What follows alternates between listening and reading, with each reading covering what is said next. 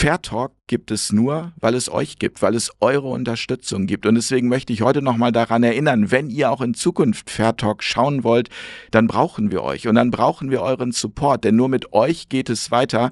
Und ich kann euch versprechen, wir haben noch eine ganze Menge vor. Also danke an alle, die uns unterstützen und die das noch nicht tun. Einfach mal hier unter das Video schauen, welche Möglichkeiten es gibt.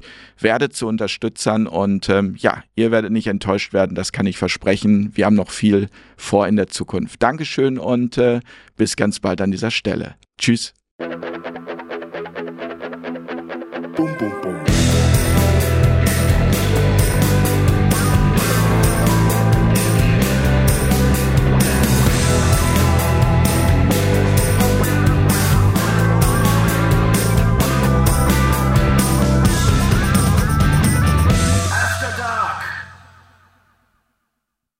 Ich habe gerade gehört, wenn der Nebel sich verzogen hat, dann ja, jederzeit. Walter von Rossum ist erschienen aus dem Nebel, aus dem Nebel seiner E-Zigarette. Hier bin ich, das Alpha und das Omega. Walter, ich freue mich, dass du die Reise von Köln nach Hamburg hier angetreten hast zu uns und dass es dir wieder besser geht. Wir hatten das ja schon vor ein paar Wochen vereinbart und da hat's dich ja so richtig niedergerissen. Ja, einmal, ne? ich habe bis zuletzt gezögert und dann äh, merkte ich, das geht nicht und eine Stunde später war es dann auch wirklich alles aus. Woran, woran erkennt der Raucher, dass es wieder besser geht, wenn er wieder rauchen kann oder kann der Raucher die ganze Zeit rauchen, auch also egal wie oh, schlimm die Der Grippe Raucher ist? kann eigentlich immer, äh, es muss schon ganz, ganz schlimm werden, dass er nicht, ich erinnere mich nur vielleicht zwei, drei Tage. Einmal habe ich wegen Corona im Krankenhaus Krankenhaus gelegen, äh, eine Woche und ähm, da das war schon sehr schwer, aber da habe ich heimlich dann irgendwie am Fenster gelegentlich und insgesamt war das Krankenhaus schlimmer als die Corona. Äh, es war entsetzlich. Äh, ich möchte, uah. Ich habe neulich gelesen, ich weiß gar nicht mehr, wo es genau war, da hat man dich bezeichnet als ein Urgestein, als journalistisches. Urgestein.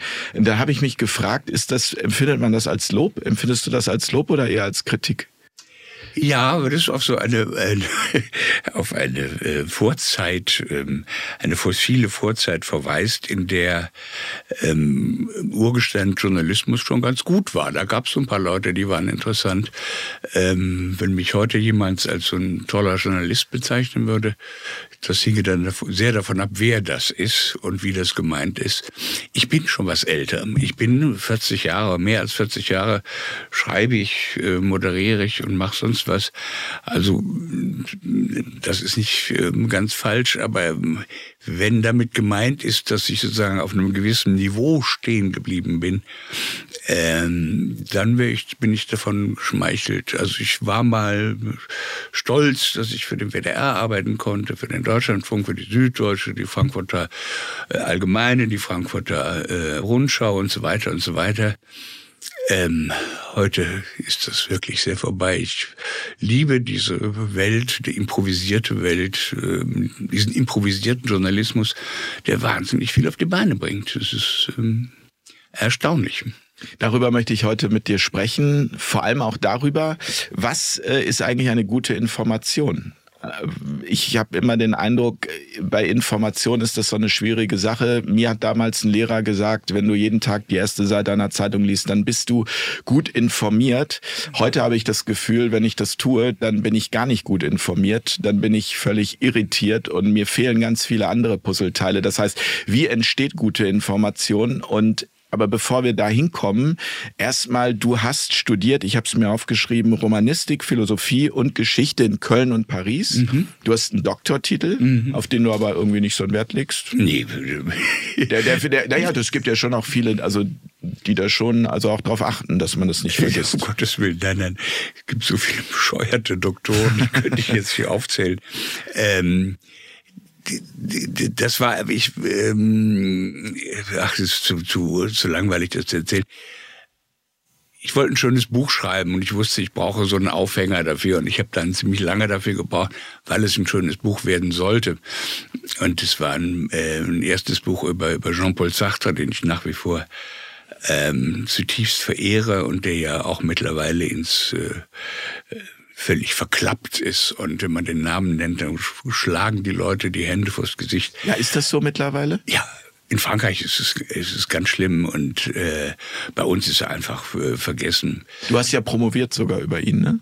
Über Sartre. Ja. Ähm, und die, die witzigerweise habe ich jetzt ähm, angefangen, ähm, weil mir diese ganze Kampfprosa, diese ganze Rhetorik des Rechthabens, in der wir alle dauernd stecken, äh, du vielleicht weniger als ich, ähm, weil du anders milder drauf bist, aber ich merke, ich äh, bin auch wütend und, und mit viel Druck drauf.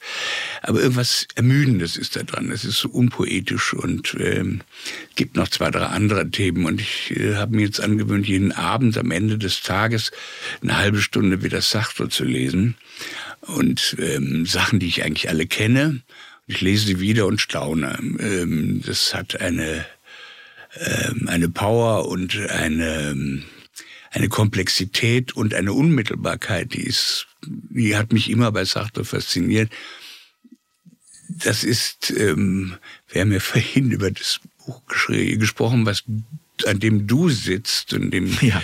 ähm, und da fiel mir sofort wieder das sagt ein, also diese Kriegstagebücher von ähm, 1939 im Oktober 39 bis ähm, äh, Juni 1940 da wird Sartre der in Gartensberg war 1,58 groß, schielend, also als Soldat nicht so richtig toll geeignet.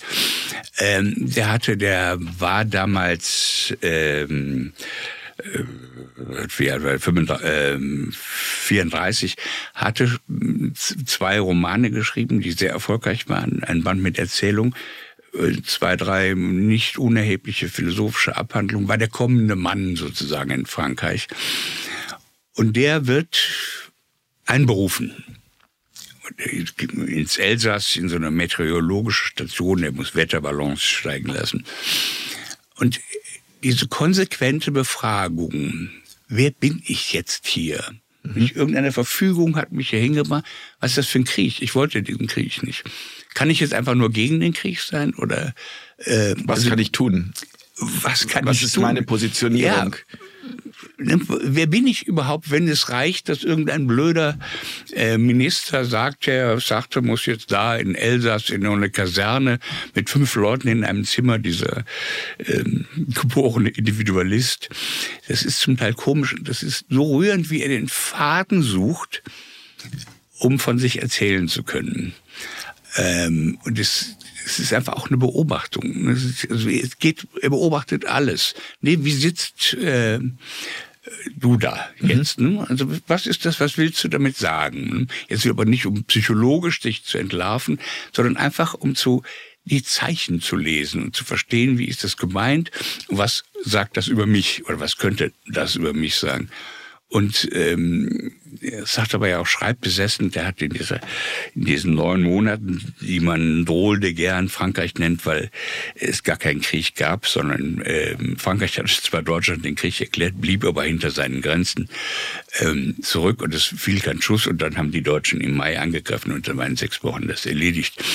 Ähm, so, und diese Situation ist, ist ähm, da, da schreibt er wie verrückt und er sucht und sucht und sucht, aber immer sozusagen nicht Kant ableiten, transzendentales Bewusstsein oder so. Was ist meine, ähm, warum bin ich hier so zynisch? Warum bin ich jetzt so überheblich? Was suche ich? Was, also selbstreflektierend.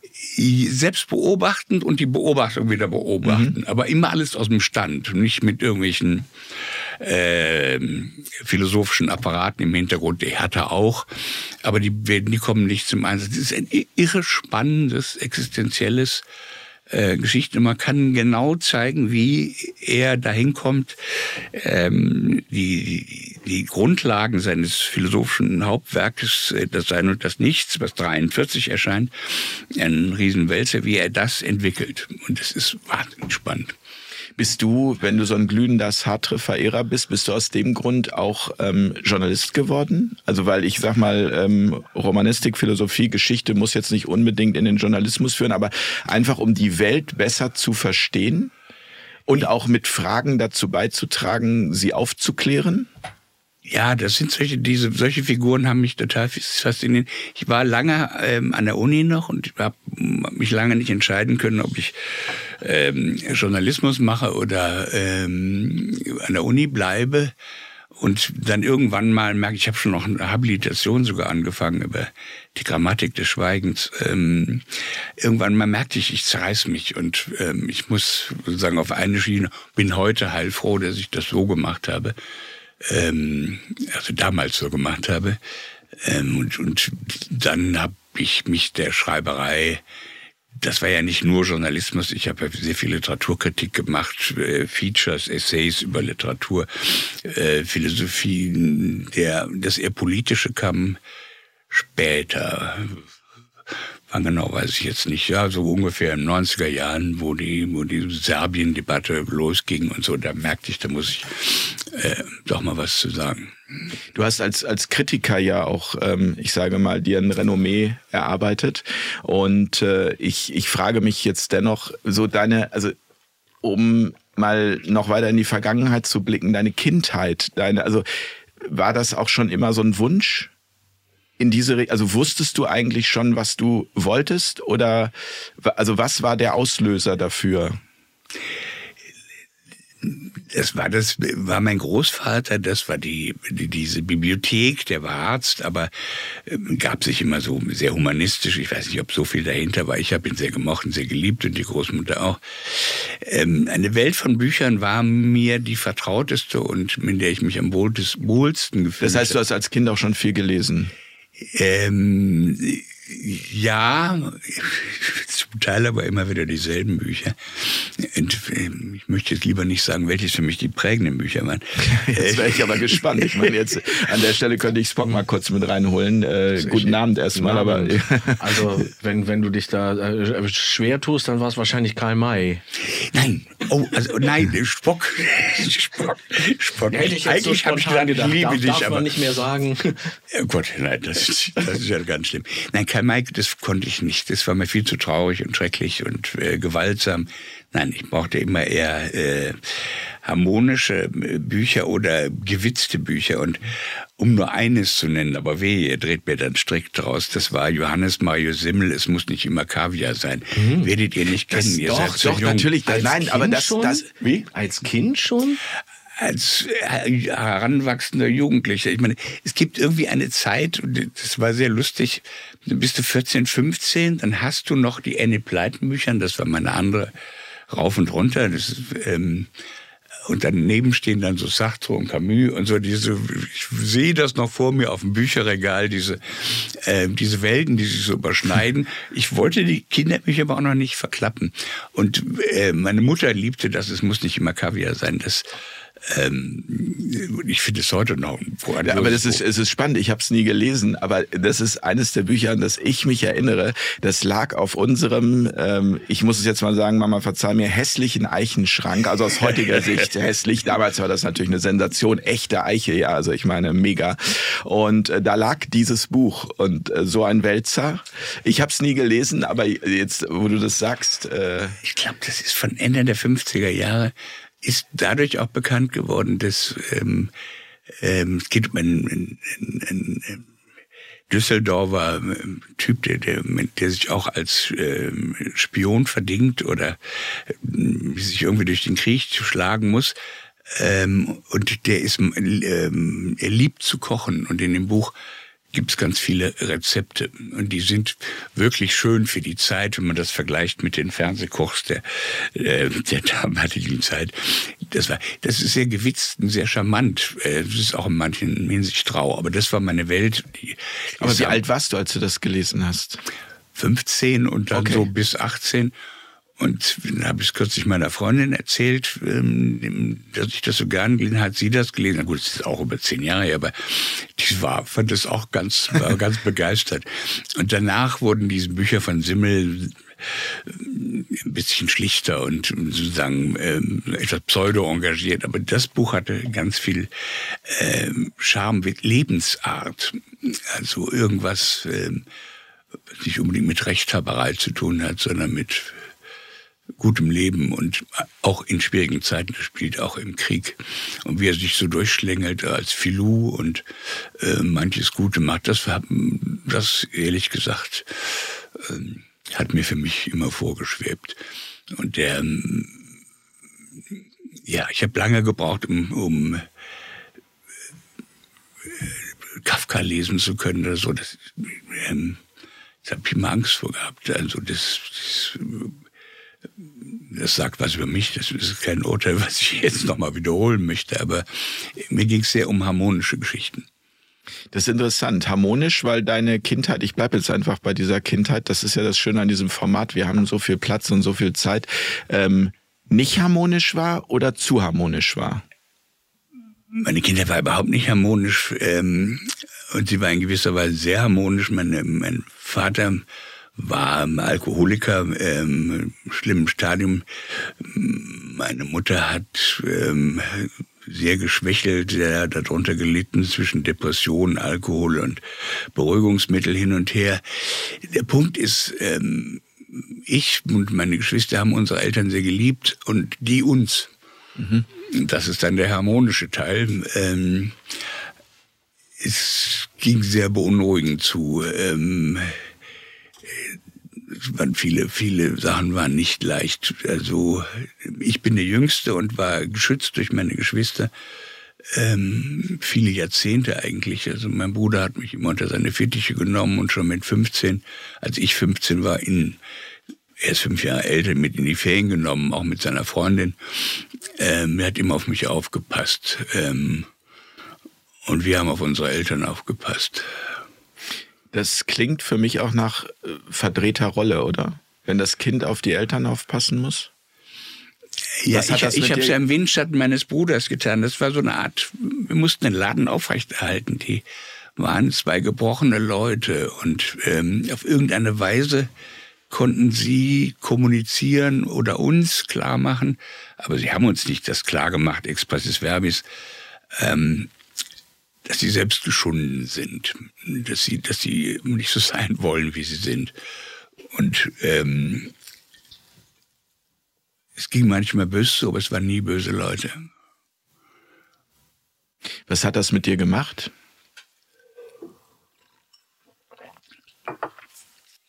Schwer zu sagen. Äh, ich bin zum Teil bei meinen Großeltern aufgewachsen und da war ich ähm, der große Darling, ähm, wo es 18 andere Enkel gab. Jetzt, mein Großvater war auch ein schrecklicher Mensch, ähm, aber ich habe ihn geliebt und er hat seine Kinder alle verschlissen. Unter anderem mein Vater, der der Älteste war. Und erst sein jüngster Sohn durfte Nachfolger werden, Chefarzt, Arzt. Mein Vater musste Jurist werden.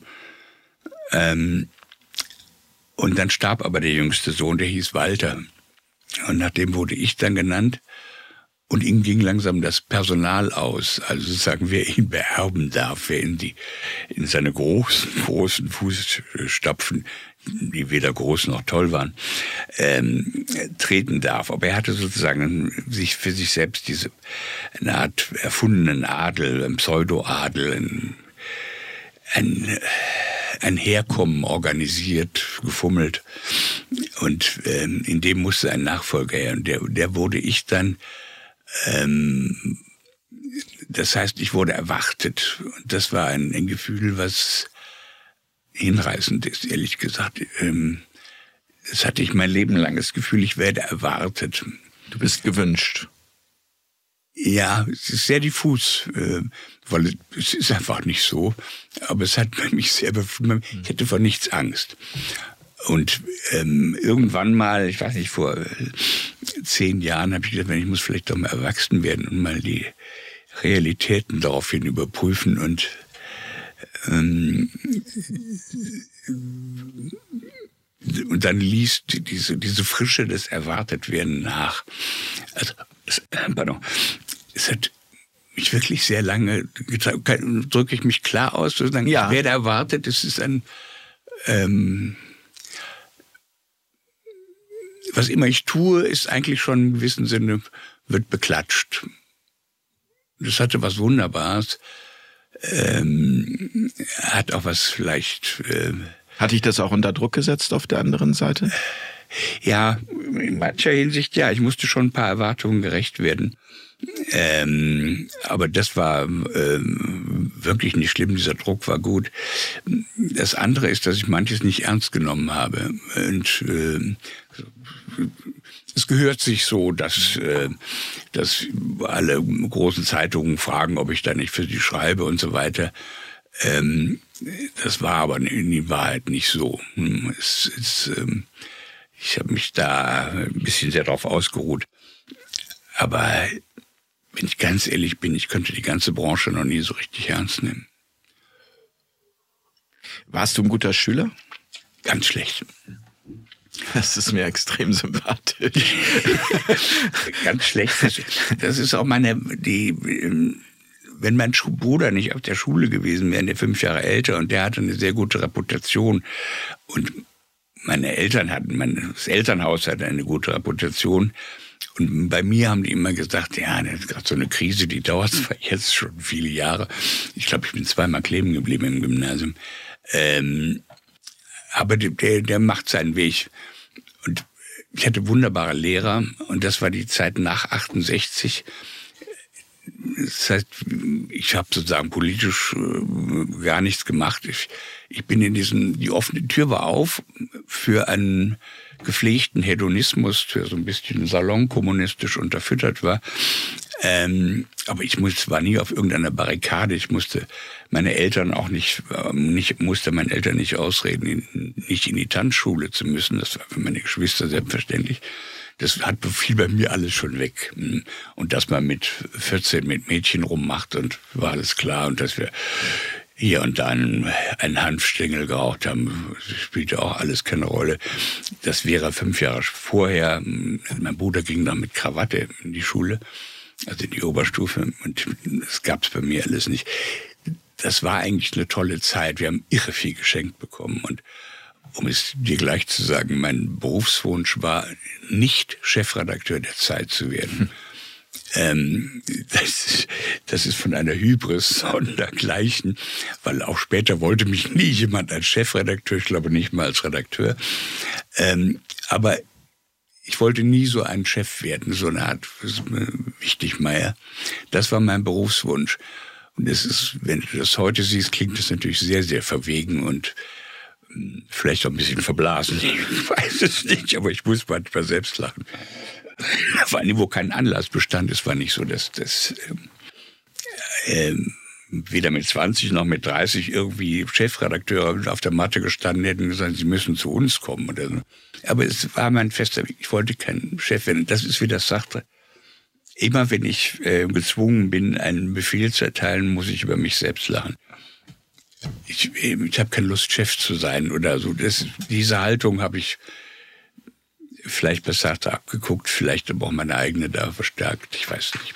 Kein Chef sein, weil die Rolle des Chefs immer auch äh, mit sich bringt, äh, ungerecht möglicherweise sein zu müssen oder kein Chef sein, ja, war, also, also du das kommst heißt, für mich überhaupt nicht so rüber wie jemand, äh, du, du keine Verantwortung übernehmen zu wollen, weil du hast ja mit dem, was du tust und mit deinem ganzen Werk und mit deiner Kritik und auch mit deinem Mut ähm, auch aufzustehen und jetzt auch gerade die letzten zweieinhalb Jahre ganz deutlich Gesicht zu zeigen und die Bücher, die du geschrieben hast, da hast du ja Verantwortung übernommen. Ja, aber es ist ja immer sozusagen auf meine Kappe. Hm?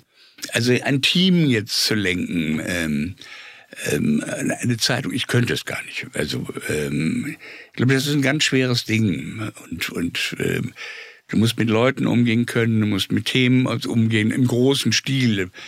Ich für mich selbst finde meine Themen, ich kann das Buch schreiben, ich habe es geschrieben, die Fehler sind auch meine.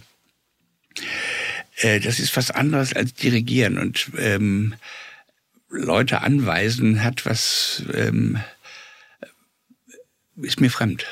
Ich musste es auch nie. Was dir nicht fremd ist, ist ähm, zu kritisieren.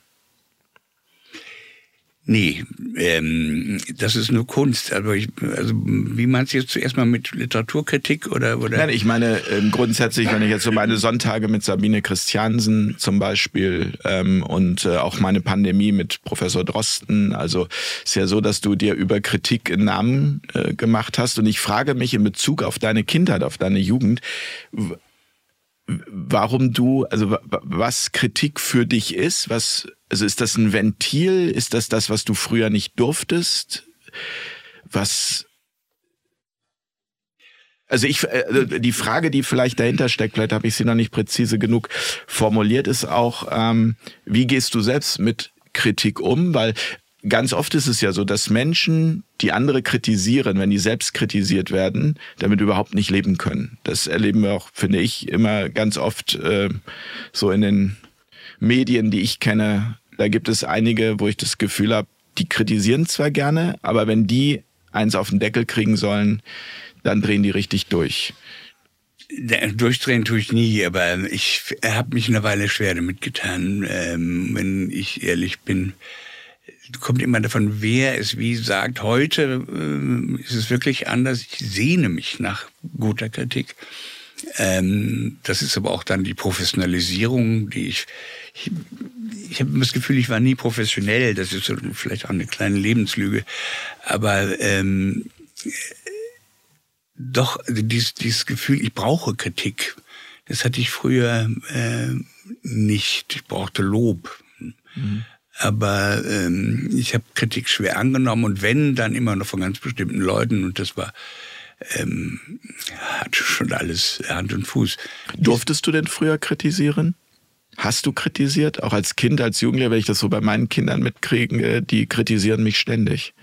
Teilweise auch zu Recht, teilweise gar nicht zu Recht, Nein, aber sie kritisieren. Uns, das war bei uns nicht. Ähm, ähm, gut, ich habe ja gesagt, es war gar nicht leicht zu Hause, aber ähm, die Eltern so kritisieren, wie Kinder heute äh, Eltern kritisieren, das gab es bei uns nicht. Und das fand ich jetzt auch nicht so schlecht. Mhm.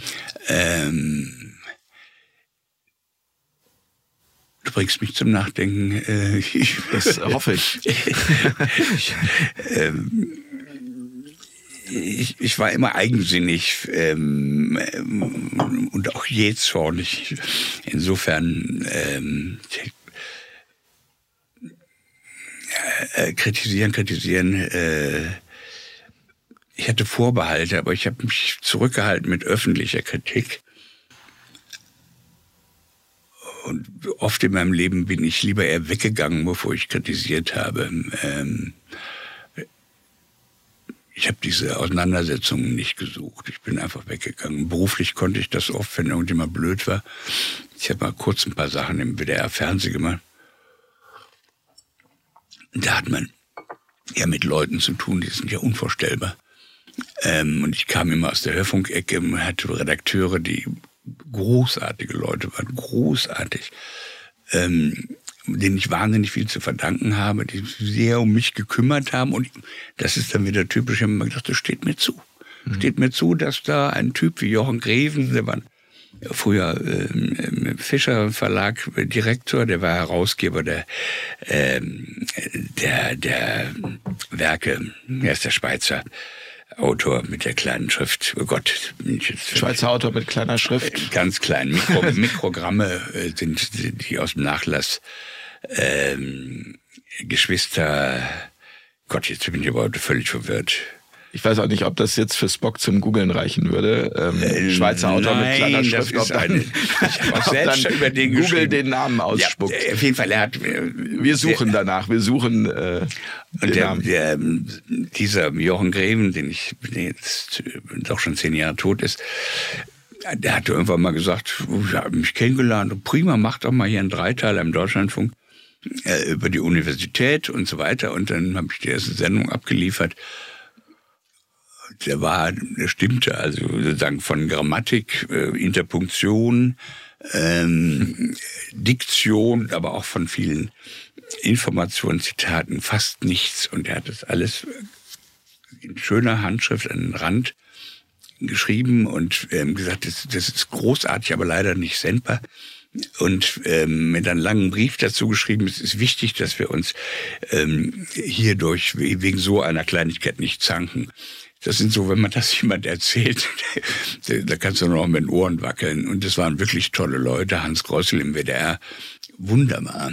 Ähm, das, das war eine Zeit, da gingst du in den WDR oder in Deutschlandfunk und jedem auf dem Flur kannte man. Also als Stimme im Radio, als Kritiker, als äh, Autor im. Ähm, Wann war das?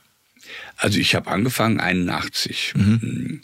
Und das alles hat man systematisch abgeschafft. Also sozusagen, ist, diese, diese profilierten Leute gibt's gar nicht mehr. Die wollte man nicht mehr. Man wollte ein durchhörbares Programm haben. Das war das ähm, klassische Wort.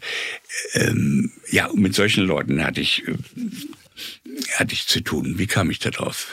Wir waren beim dem Schweizer Autor mit der kleinen Schrift. Genau. Ich hatte Robert Weiser und Oh Max Frisch Gott, an. ja, ist das peinlich. Streichen bitte, streichen. Robert Weiser, klar. Aber äh, Ich hab selbst was hat er jetzt mit kleiner Schrift zu tun? Gute Frage. Ja. Robert Weiser war ein, ein, ein skurriler Kauz. Der hat immer, ähm, je älter er wurde, dem wurde auch ein bisschen äh, wahnsinnig in winziger Schrift, also sagen wir mal auf so einer Seite, da hat er jetzt vier Druckseiten draus, draufgeschrieben. Und es sind zum Teil Kürzel. Also schwer gestochen.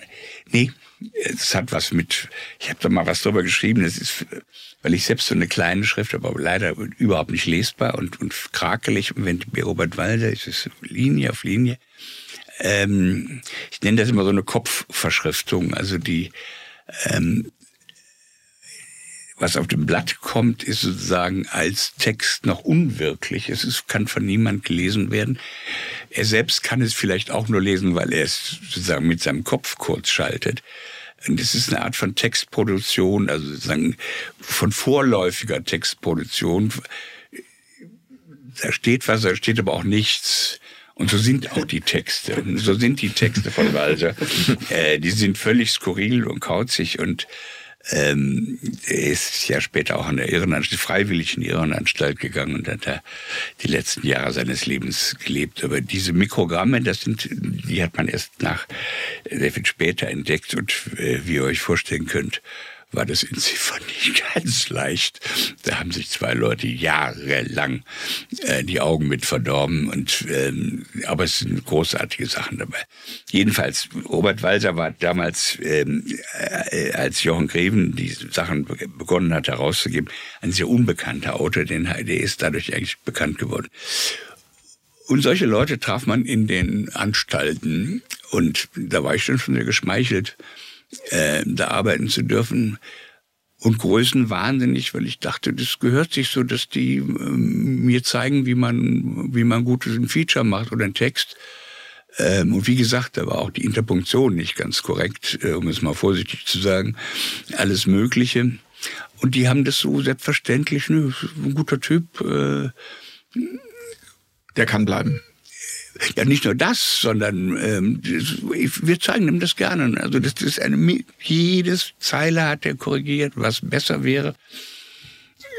Ich meine, ich weiß nicht, wie lange du dabei bist, aber hast du schon mal so einen Redakteur gehabt?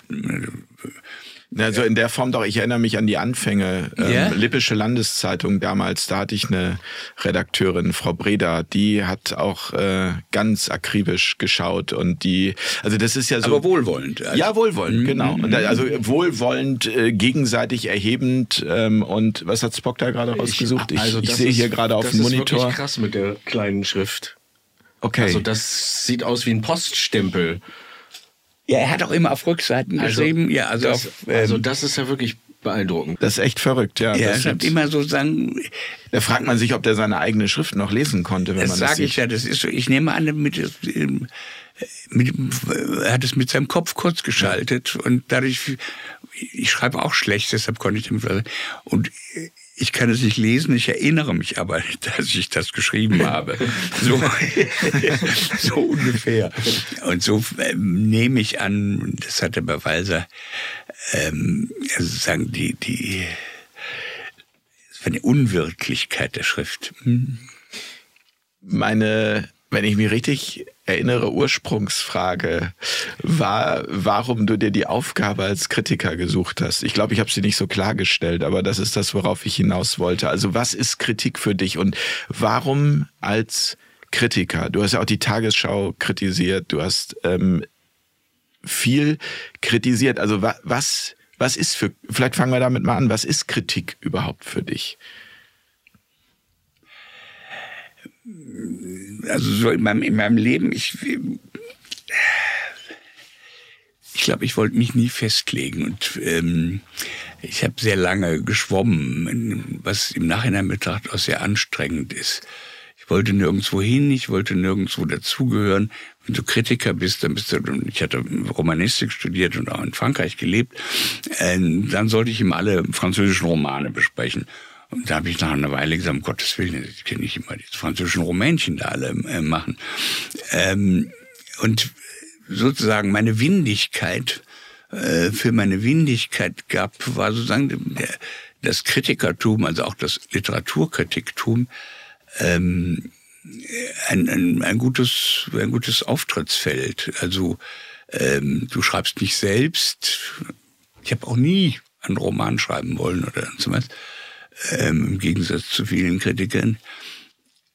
Aber du hast eine Stimme. Kann man sogar sagen, du hast Macht? Einfluss? Ja, aber die, die, ähm, die, die wollte ich nie haben. Also ich habe immer gedacht, wenn ich, wenn ich da mal in diesen Buchkatalogen oder einen Satz von mir zitiert äh, ein Buch, was mich umgeworfen hat, Walter von Ross im Deutschlandfunk und so, meine Scheiße, du hast einen Fehler gemacht. Äh, das, ähm, nein, ich wollte, ich wollte auch nicht zu den Kritikern gehören. Ähm, also ich war auch mit der mit der Branche nur sehr lose verbandelt, wie es eigentlich ähm, zwangsläufig kannte ich ein paar Leute und, und mich kannten einige Leute, aber ich war nie ähm, habe das nie gepflegt, vernetzt und, und, und so weiter. Und der neueste Roman von dem ist jetzt da, um Gottes Willen, den müssen wir besprechen. Wer darf das zuerst? Scheißdreck interessiert. So, es war meine Art, mich offen zu halten, mich nicht festzulegen. Ähm, und irgendwann mal ja, die Kritik erlaubt da vielen. Du, du, du sprichst, also sagen mit einer gewissen Entschlossenheit. Ähm, wobei ich bei den bei, bei Büchern immer sehr vorsichtig war. Es gibt mal von Martin Walser, den ich sonst nicht sehr schätze, der hat mal gesagt, in Büchern steckt, in Romanen oder steckt so viel mehr drin, als man in gut oder schlecht aufteilen kann. Ähm, ich glaube, so habe ich immer versucht, über Bücher zu reden. Also nicht den Stempel, das ist gut oder langweilig oder, oder sonst was, sondern versuchen mitzuschwingen, emphatisch mitzuschwingen. Hm. Ja, ich frage mich immer Kritik. Ich selbst habe für Radiosender gearbeitet und äh, ein Beispiel, was mir gerade in den Sinn kommt, ist ein Konzert der Gruppe Pur. Die waren mal irre erfolgreich. Ob sie es ja. immer noch sind, weiß ich nicht. Aber auf jeden Fall Hartmut Engler. Die haben die großen Hallen gefüllt. Ja. Und ich sollte für einen Sender dort auch berichten. Und bin da hingefahren habe mir das Konzert angeschaut. Die Kieler Ostseehalle war rappelvoll bis auf den letzten Platz. Ich weiß gar nicht, waren mehr als 10.000 auf jeden Fall. Unfassbare Stimmung. Das Publikum hat die gefeiert ohne Ende. Und dann habe ich am nächsten Tag die Zeitungsberichte gelesen und die wurden so schlimm durch den Kakao gezogen, dass ich mich immer gefragt habe, was, also was ist das? Also wem dient das? Und das ist ja kein Einzelbeispiel. Das yeah. ist ja je, also äh, wenn, wenn immer das Gefühl, bei mir ist das oftmals so, wenn ich mir einen Film raussuche bei ähm, Netflix oder wo auch immer, dann schaue ich immer, dass er möglichst wenig gute Bewertungen hat, weil dann ist es mein Film. Je mehr Fünf-Sterne-Bewertungen er hat, umso weniger ist es mein Film. Kühn. Ja, einfach eine Erfahrung. Stimmt jetzt auch nicht irgendwie auf alles bezogen, aber auf sehr mhm. äh, vieles. Und dieses Beispiel mit Pur, das hat mich damals wirklich auch geschockt. Ich war junger Journalist. Ich war auch eher wohlwollend und konnte das einfach nicht fassen, was die Kolleginnen und Kollegen da gemacht hatten. Und vor allem, das bringt ja auch die Leute, die bei dem Konzert waren, in, in fast in so eine Position, dass man sich dafür rechtfertigen muss, wie kann man sich so einen Schund nur anhören, auf gut Deutsch gesagt. Also was und wem bringt das was? Kenne mich jetzt nicht gut genug mit Pur aus. Ich glaube, ich habe so einen Eindruck, aber ähm, das war damals ja auch verbreitet, dass sozusagen man von oben über bestimmte Musikgenres gesprochen hat. Mhm. Ähm, also den Witze zu machen über den, wie heißt das, äh, Eurovision Song Contest, ja. ist, glaube ich, super einfach zu erklären, wie es so eine Scheiße geben kann. Ähm, das sind die billigsten Inszenierungen, die dümmlichsten Songs. Ähm, ich, ich, riskiere manchmal, und dann wird allerdings meine Freundin stingesauer. ähm, Schöne Grüße von dieser Stelle. Wir ich, schneiden das nicht raus. dass ich ähm, Samstagabend ähm, Schlagerparaden mit Florian Silbereisen gucke ich vor so mesmerized und, und dass das scheiße ist oder so, das ist uninteressant.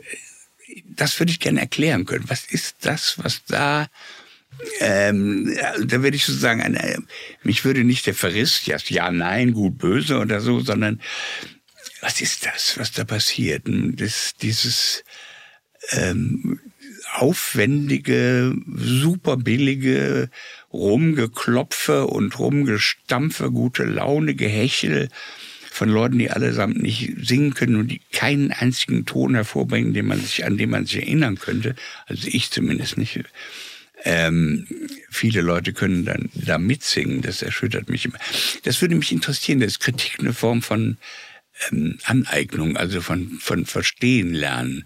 Aber jetzt das zu zerreißen, das finde ich auch äh, sehr schwer. Also ja, weil du ja nicht die damit erreichst, die du eigentlich erreichen müsstest, um es möglicherweise zu verändern. Also ich sag mal, wenn du jetzt jemandem sagst, wie dumm kannst du nur sein, dir das anzugucken, wird der andere ja nicht denken, ach ja, stimmt, da hat der Kritiker recht, ich bin wirklich dumm, dass ich es mir anschaue. Das heißt, die Frage wäre ja, wie komme ich, wenn ich wirklich was verändern will, an den ran, ohne eigentlich eine Riesenspaltung zu produzieren, die äh, bei beiden Seiten dazu führt, dass der Kritiker sagt, so beim nächsten Mal hau ich noch mehr drauf und beim Konsumenten, der sagt, und beim nächsten Mal schaue ich das erst recht weil von dem lasse ich mir nicht sagen, was mir gefallen soll und was nicht. Also das heißt, diese Form der Kritik ist eine spaltende Kritik. Ja, aber die, die ist, ähm, die ist auch nicht für, die ist für ein bestimmtes Publikum geschrieben. Die sind eigentlich schon vorher meiner Meinung. Also der, der Applaus ist sicher. Und insofern wäre das uninteressant. Ähm, also eine Kunst wäre, einem Schlagerfan, einem Roland Kaiser-Fan klarzumachen, dass das ziemlicher Mumpitz ist. Ähm, Aber warum? Genau, das ist die äh, Frage. Äh, genau, das will ich nicht ähm, und ich könnte es nicht. Also das wäre, das interessiert mich nicht. Die, die, äh, Gott, ich rede so viel bei mir, ist so komisch. Darum geht es in dieser bekommst, das, das, das, das ist ähm, ein Typ, der mich unendlich fasziniert hat, weil er sich selbst immer verraten hat. Er ist sozusagen, er hat sich selbst immer überboten und ähm, also er hätte längst Marmor sein können. Er hatte ja den Nobelpreis, den er auch nicht wollte. Ähm, und er hat sich dann auch noch weiter politisch dahin verstiegen und zu anderen Texten und so weiter und so weiter. Am Schluss hatte er nicht mehr genug Geld, um seine Beerdigung zu bezahlen. Ähm, diese Art von, von, von unruhigem, wahnsinnig klugen Menschen, ähm, die hat mich fasziniert und, und das hat mich nie losgelassen. Und dann sozusagen der erste kritische Einsatz von mir war die Postmoderne. Mhm.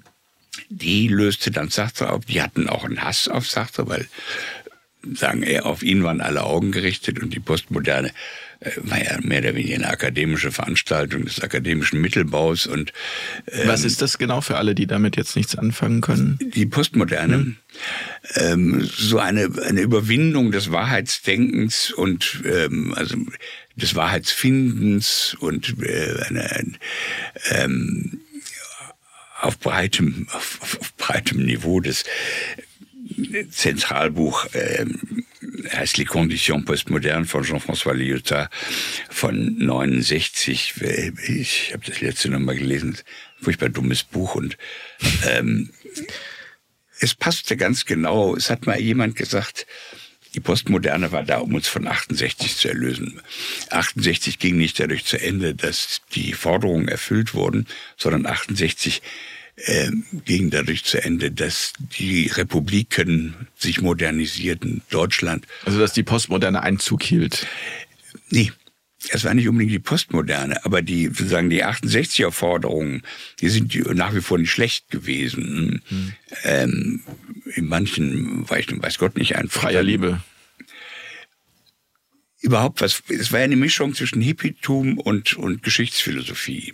Also zwischen Hedonismus und ähm, sehr strengem Denken. Ähm, manchmal waren die auch verschiedene Leute verteilt, manchmal waren es aber auch dieselben Leute. Und ähm, die, die Forderung, die Kritik am Kapitalismus, die war damals noch lange nicht so berechtigt, wie sie heute wäre. Also man könnte sozusagen die ganzen Kritikpunkte, was die damals hatten, auf heute anwenden. Und dann hättest du genau das. All das, um was es da ging, Vietnamkrieg, äh, all die Geschichten, ähm, Vergangenheitsbewältigung, was machen wir mit diesen ganzen faschistischen Sachen und so weiter die wurden ja nicht beantwortet und damit war 68 zu Ende, sondern 68 war zu Ende dadurch, dass sich ein moderner Sprung tat. Also du kannst ungefähr sagen, die DDR war bis 68 ungefähr sah gleich aus wie die Bundesrepublik und war ökonomisch auch äh, gar nicht weit davon weg, also sehr in der Nähe. Ähm, aber durch 68 kam in die Bundesrepublik eine Art Pfiff oder eine ähm, eine Buntheit und eine, eine Diversität der Stimmungen und äh, der Lebensformen, schwulen, lesbischen, die, die, ökologischen Leute, die ganzen sozialen Bewegungen. Ähm, also ich, ich konnte schon völlig anders auftreten als mein Bruder. Und das Anti-Autoritäre. Aber sozusagen 68 stand ja im Raum und ähm, die, die, die Kritik ist, ist ja nicht, hat sich ja nicht erledigt. Die Vereinigten Staaten haben unendlich viele Kriege noch danach geführt. Und die Postmoderne war. Wobei man, wobei man, da muss ich einmal kurz äh, dazwischen fragen, das wäre nicht alles unter dem Begriff Kapitalismus. Also Kapitalismus ist ja so jetzt grundsätzlich erstmal nichts Schlechtes. Es ist ja nur die, die Art und Weise dieser, dieser Raubtierkapitalismus, mhm. dieses, äh, ich sag mal, dieses zentralistische jetzt mittlerweile, dass irgendwie es noch ein paar Konzerne auf der Welt gibt, denen so viel gehört wie der ärmeren Hälfte der Welt. Aber ich glaube, das ist eher grundsätzlich ist ja der Kapitalismus nicht die schlechte Idee. Der Kapitalismus von damals hatte mit dem, worüber du jetzt redest, auch sehr viel weniger zu tun. Der war sehr viel Mauer, sehr viel Lauer. Und da gab es nicht diese Oligarchen und diese Akkumulation von Kapital. Also Weil der Sozialismus ja auch nicht funktioniert. Und deswegen hat man ihn ja soziale Marktwirtschaft genannt, richtig? Ja, aber die, die sozusagen die Kapitalismuskritik kam ähm, war, war ja auch eine, war ja als Geschichtsphilosophie gedacht. Es ging ja uns sozusagen um ein ähm, um ein ein Weg, der zu, also nicht nur sozialpolitisch ist oder antikolonialistisch und so weiter, sondern auch eine Lebensphilosophie hat. Also das, was Marx mal dann sozusagen die, die Aneignung des Menschen durch sich selbst genannt hat, dass man solche Verhältnisse schafft. Ähm, und ich muss immer lachen, wenn ich die Kritik von 68 lese, die hat sich heute eigentlich erst so richtig alles, was die gesagt haben über Monopolkapitalismus und ähm, der immer autoritärer werdende mit dem Abhören, das haben sie noch, wussten sie damals noch nicht. Aber sie haben natürlich ähm, völlig zu Recht den Kolonialismus gesehen. Ähm, sie haben gesehen, dass wir stellen, also wir haben führen keine Kriege mehr, aber überall in der Welt gibt es brutalste Stellvertreterkriege. Der Vietnamkrieg war einer der, der, ähm, der furchtbarsten und ähm, sie haben das durchaus zusammengebracht, also den Kapitalismus mit diesen ähm, Geschichten. Und ja, und jetzt schweife ich wieder ab, aber die Postmoderne war sozusagen eine Erlösung von, äh, von dem, was 68 alles an Fragen aufgeworfen hatte und an Entwürfen geliefert hatte. Und ähm, also ja, und gab eine neue Beliebigkeit. Bei Lyotard heißt es irgendwann mal, er sagte, die Wissenschaften haben keinen, ähm, da kommt das Narrativ auch her, ähm, die, die Geschichten sind verbraucht, also die Geschichten der Selbsterkenntnis, die Geschichten äh, des ewigen Fortschritts und so weiter und so weiter. Ähm, Wissenschaft spielt eigentlich nur noch, und wer ist am buntesten, wer gemacht das und das. das ich verkürze das jetzt sehr. Ähm, diese Art von Everything Goes, ähm, das war die, die Postmoderne und die war mir dann doch äh, ein bisschen zu albern. Und ich, da wo die Jungs aufhörten, da fing Sartre immer an. Nicht? Also, ähm, wenn wir keine Wahrheit haben, was Sartre selbstverständlich auch so, was machen wir damit? Wie sind wir dann trotzdem noch? Ich kann ja nicht sagen, ich bin, äh, ich bin nur ein Konstrukt oder ich dekonstruiere mich selbst. Das Ego ist historisch. Und wie Foucault gesagt hat, der Mensch ist ein, äh, eine Figur im, äh, im Sand am Meer und bei der nächsten Welle ist er weg. Meer ist der Mensch nicht und so das war für eine, diese Generation eine Antwort. Und für mich wäre das der Anfang einer Frage gewesen. Du hast aber gerade das Stichwort Wahrheit äh, gegeben. Von daher Wahrheit, wie entsteht Wahrheit? Wo, also wer, wer hat denn die Wahrheit? Hat, ähm, um nochmal auf das Beispiel des Kritikers zu kommen, hat der Kritiker recht? Nein. Oder Nein. wer hat, wer hat die Wahrheit? Es sind ähm, oder wie niemand entsteht hat, Wahrheit? Niemand, so niemand kommt hat Wahrheit, auch. aber wir, wir, ich kann ja nicht sagen, ich bin, ähm, ich bin nur virtuell hier. Es gibt irgendwas, auf, mit dem ich operiere, auf was ich mich verlasse, ähm, und wo wir uns darauf einigen können, dass das jetzt so ungefähr hinhaut. Das ist immer improvisiert. Wahrheit ist immer improvisiert, hat viel mit Kommunikation zu tun, mit Verabredung. Ähm, überall, wo Leute auftreten und ähm, von Wahrheiten sprechen, rettet die Wahrheit, heißt ein Buch des furchtbaren Klaus Kleber. Davor muss man Angst haben. Und äh, was wir heute als Faktenchecker haben, also Leute, die so tun, als könnten sie Debatten stillstellen und sagen, das ist jetzt der Befund. Ich glaube, es gibt auch dieses Zitat, vertraue denen, die nach der Wahrheit suchen und meide die, die behaupten, die Wahrheit gefunden zu haben. Ich weiß nicht genau, von wem das ist, aber das ist auf jeden Fall. Genau das ist es. Also, ähm, wir können uns nicht in Beliebigkeit eskamotieren, auflösen. Ähm, wir sind hier und damit müssen wir umgehen. Und das ist ein, darüber kann man nachdenken, das ist ein Problem. Und man kann nicht, es reicht nicht zu sagen, dass wir, ähm, der Begriff des Menschen eine historische Konstruktion ist. Das stimmt auch. Nur es, es wäre für mich erst der Anfang und nicht das Ende. Also, bevor wir auf den Bereich Journalismus kommen, was Information ist, was eine gute Information ist. Zum Abschluss des Themas Kritik nochmal die Frage, wenn du Buch geschrieben hast, wie meine Sonntage mit Sabine Christiansen, ähm, hast du jemals versucht, mit ihr Kontakt aufzunehmen? Nein. Ähm, nein, das, das, könnte ich auch schlecht. Also ähm, wenn ich Leute dann kenne und, und es ging immer noch über, über diese eine gewisse Anonymität und ähm, sie hat dann sozusagen Kontakt mit mir gesucht, weil sie mir eine einstweilige Verfügung um den Hals gehetzt hat. Ähm, das ist auch schön, das als Kontakt, Kontakt äh, gesucht Ja, vor allen Dingen war das für das Buch äh, absolut toll, weil es schoss dann durch die Decke. Ähm, also Promo pur, ja, Promotion pur, ja. Pur und es, es ging um eine Sache, ich, ich glaube, ich weiß sie nicht mehr mehr genau, so blödsinnig, also im Stil von hat Spock im Jahre 21 von März bis Juni hier gearbeitet oder nicht. Es ist nicht so wichtig.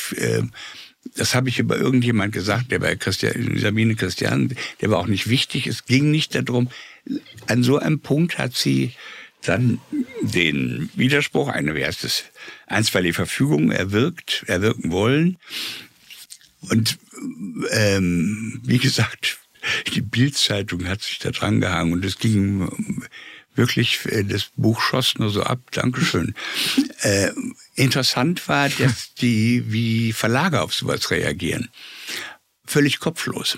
Die haben totale Panik vor. Das, das finde ich spannend. Jetzt wirklich, also äh, die haben sich nicht gefreut über die Gratis-Promotion, sondern eher panisch. ja, aber die, die Rechtslage ist so schwierig, Ja. Dass sie sagen, wir können jetzt einen Prozess machen, der dauert aber zweieinhalb Jahre. Und dann ist das Buch weg. Hm?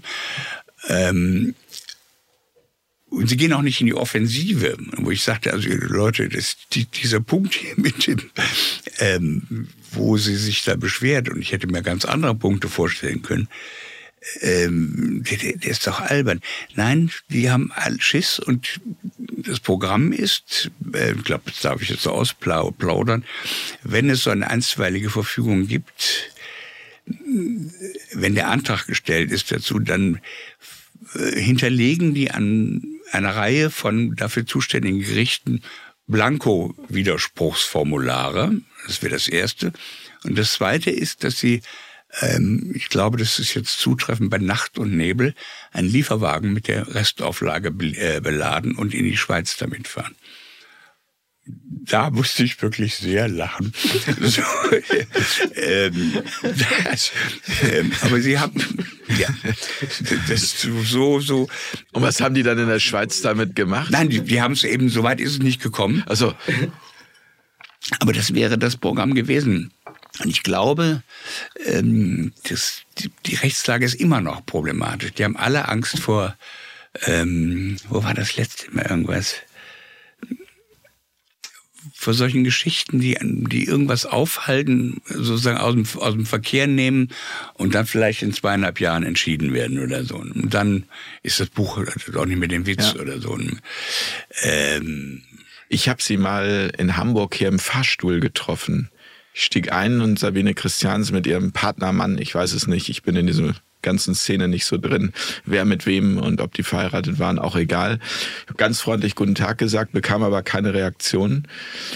Und habe dann so gedacht, okay, das ist wohl so. Wenn man so weit oben ist, dann mit dem Fußvolk spricht man nicht, keine Ahnung. Ähm, ist, ist das auch, um mal so die Brücke jetzt zu bauen zu dem, was du eben auch schon mal gesagt hast in Bezug auf den alternativen Journalismus, dass du es magst, dass es so, ich weiß nicht mehr die genauen Worte, aber eher so locker ist, so so unkonventionell unser, der, der Alternative. der alternative Journalismus und dass die, dass diese, ich sag mal, Stars der Altmedien eben auch wirklich so auf so einem anderen Level schweben und, und hier ist es so, ja, man begegnet sich, man hat ein gutes Gespräch miteinander. Es, es gibt nicht irgendwelche großen Eitelkeiten. Also nehme ich das zumindest wahr. Klar gibt's mal die ein oder andere Zickerei und Auseinandersetzung, aber grundsätzlich begegnen, begegnen wir uns auf einer sehr menschlichen Ebene. Aber das hat damit zu tun, dass, dass Sabine Christiansen ein Star war und ähm, Aber der könnte ja auch mit dem Fußvolk sprechen grundsätzlich. Gut, vielleicht hat sie einen schlechten glaub, Moment dass sie, gehabt. dass Das sie zumacht. Ich, ich kenne ein paar ziemlich berühmte Leute. Es ist, es ist wirklich sehr lästig. Du wirst permanent auch im besten Sinne angesprochen, aber du musst immer reagieren. Du bist im Restaurant, willst ein Bier trinken, da kommt jemand, oh Mann, ich habe dein letztes Buch gelesen oder ihr letztes Buch gelesen. Und, ähm, können Sie mir eine Unterschrift machen? Irgendwie so weit. Also ich verstehe, dass ähm, ein bestimmter Grad von Berühmtheit sich äh, notwendigerweise abschottet. ja, Abschottung ist aber noch was anderes Ja. als so, als einfach ein normaler menschlicher, weil ja auch eine Vorbildfunktion da ist. Ich glaube, die hat Angst, dass wenn sie jetzt äh, sagt, guten Tag, ähm, dass du dann weiter babbelst. Aber das ist rein spekulativ. Das war auch nur eine kurze Farbe über drei Etagen und dann, Ja. äh, das Ich- war die kürzeste oder sehr kurze Begegnung. ähm, ich, weiß gar nichts Näheres über sie. Das, äh, die, die, ähm, die hat mich auch nicht als Person nicht ähm, nicht fasziniert. Sie hat ein, ein, ein Modell geschaffen, was bis heute sich ja durchhält, diese, diese äh, Talkshows mit dem Namen, also ähm, du müsstest dann auch, ne? Jens, deine Show müsste dann so heißen, Und sie hat etwas gemacht, aber das ist, glaube ich, uninteressant für die meisten Leute, weil die die gar nicht mehr kennen. Auch faszinierend, wie die dann am Schluss abtauchen. Ich finde schön, meine, meine, Show wird wirklich nur Jens heißen. Das sind wir wieder bei. Wofür der Nachname? Das braucht kein Mensch mehr. Jens, finde ich gut. Der Jens. Wenn man sich das leisten kann, dann ist möglich. Das hat Spock jetzt gesagt. Ja. Aber die, die Sabine Christiansen hat damals auf eine unglaubliche Art und Weise ähm, die, die, diese Schröder, die Agenda 2010 durchgef also medial durchgepfiffen und ähm, jeden Sonntag gezeigt, dass wenn wir so weitermachen, das ist kein Mensch kriegt mehr Rente und die Wirtschaft geht äh, kaputt und ähm, Arbeitslosen müssen, ähm, verdienen viel zu viel und ähm, sie hatte eine bestimmte Rezeptur und sie hat das ähm, eiskalt, auf eine gewisse Weise sehr gekonnt, aber auch sehr fies äh, gemacht. Und das hat einen wahnsinnigen Einfluss. Und das hat mich, äh, da bin ich überwütend geworden und habe gesagt, jetzt muss ich doch mal ein bisschen äh, regulieren. Äh, jetzt muss ich doch mal ein bisschen äh, diesen, diesen Quatsch da äh, dagegen was sagen. Und äh, Wo, wodurch konnte das entstehen, Walter? Die, also das, das, die journalistische Ehre ist doch eigentlich zu schauen, den Mächtigen auf die auf die Krawatte zu treten, auf Jetzt, den Schlips zu treten. Also wo, wo ist da, wo, ich frage mich immer, wo ist das entstanden oder gab es das früher schon genau so? Wir haben es nur nicht mitbekommen, weil es das Internet so nicht gab und die Möglichkeit dieser Vernetzung, die heute da ist. Also ich halte das für, für ähm, totalen Klamauk, dass äh, die, die Medien dafür da sind, die Macht zu kontrollieren. Ähm, du meinst, das hat es nie gegeben? Es gibt so ein paar Bravourstückchen, so, so ein paar ähm, investigative Dinge, hier und da ein Skandal. Ähm, das Vietnamkrieg vielleicht auch was durch die Heimatberichterstattung. So, ähm,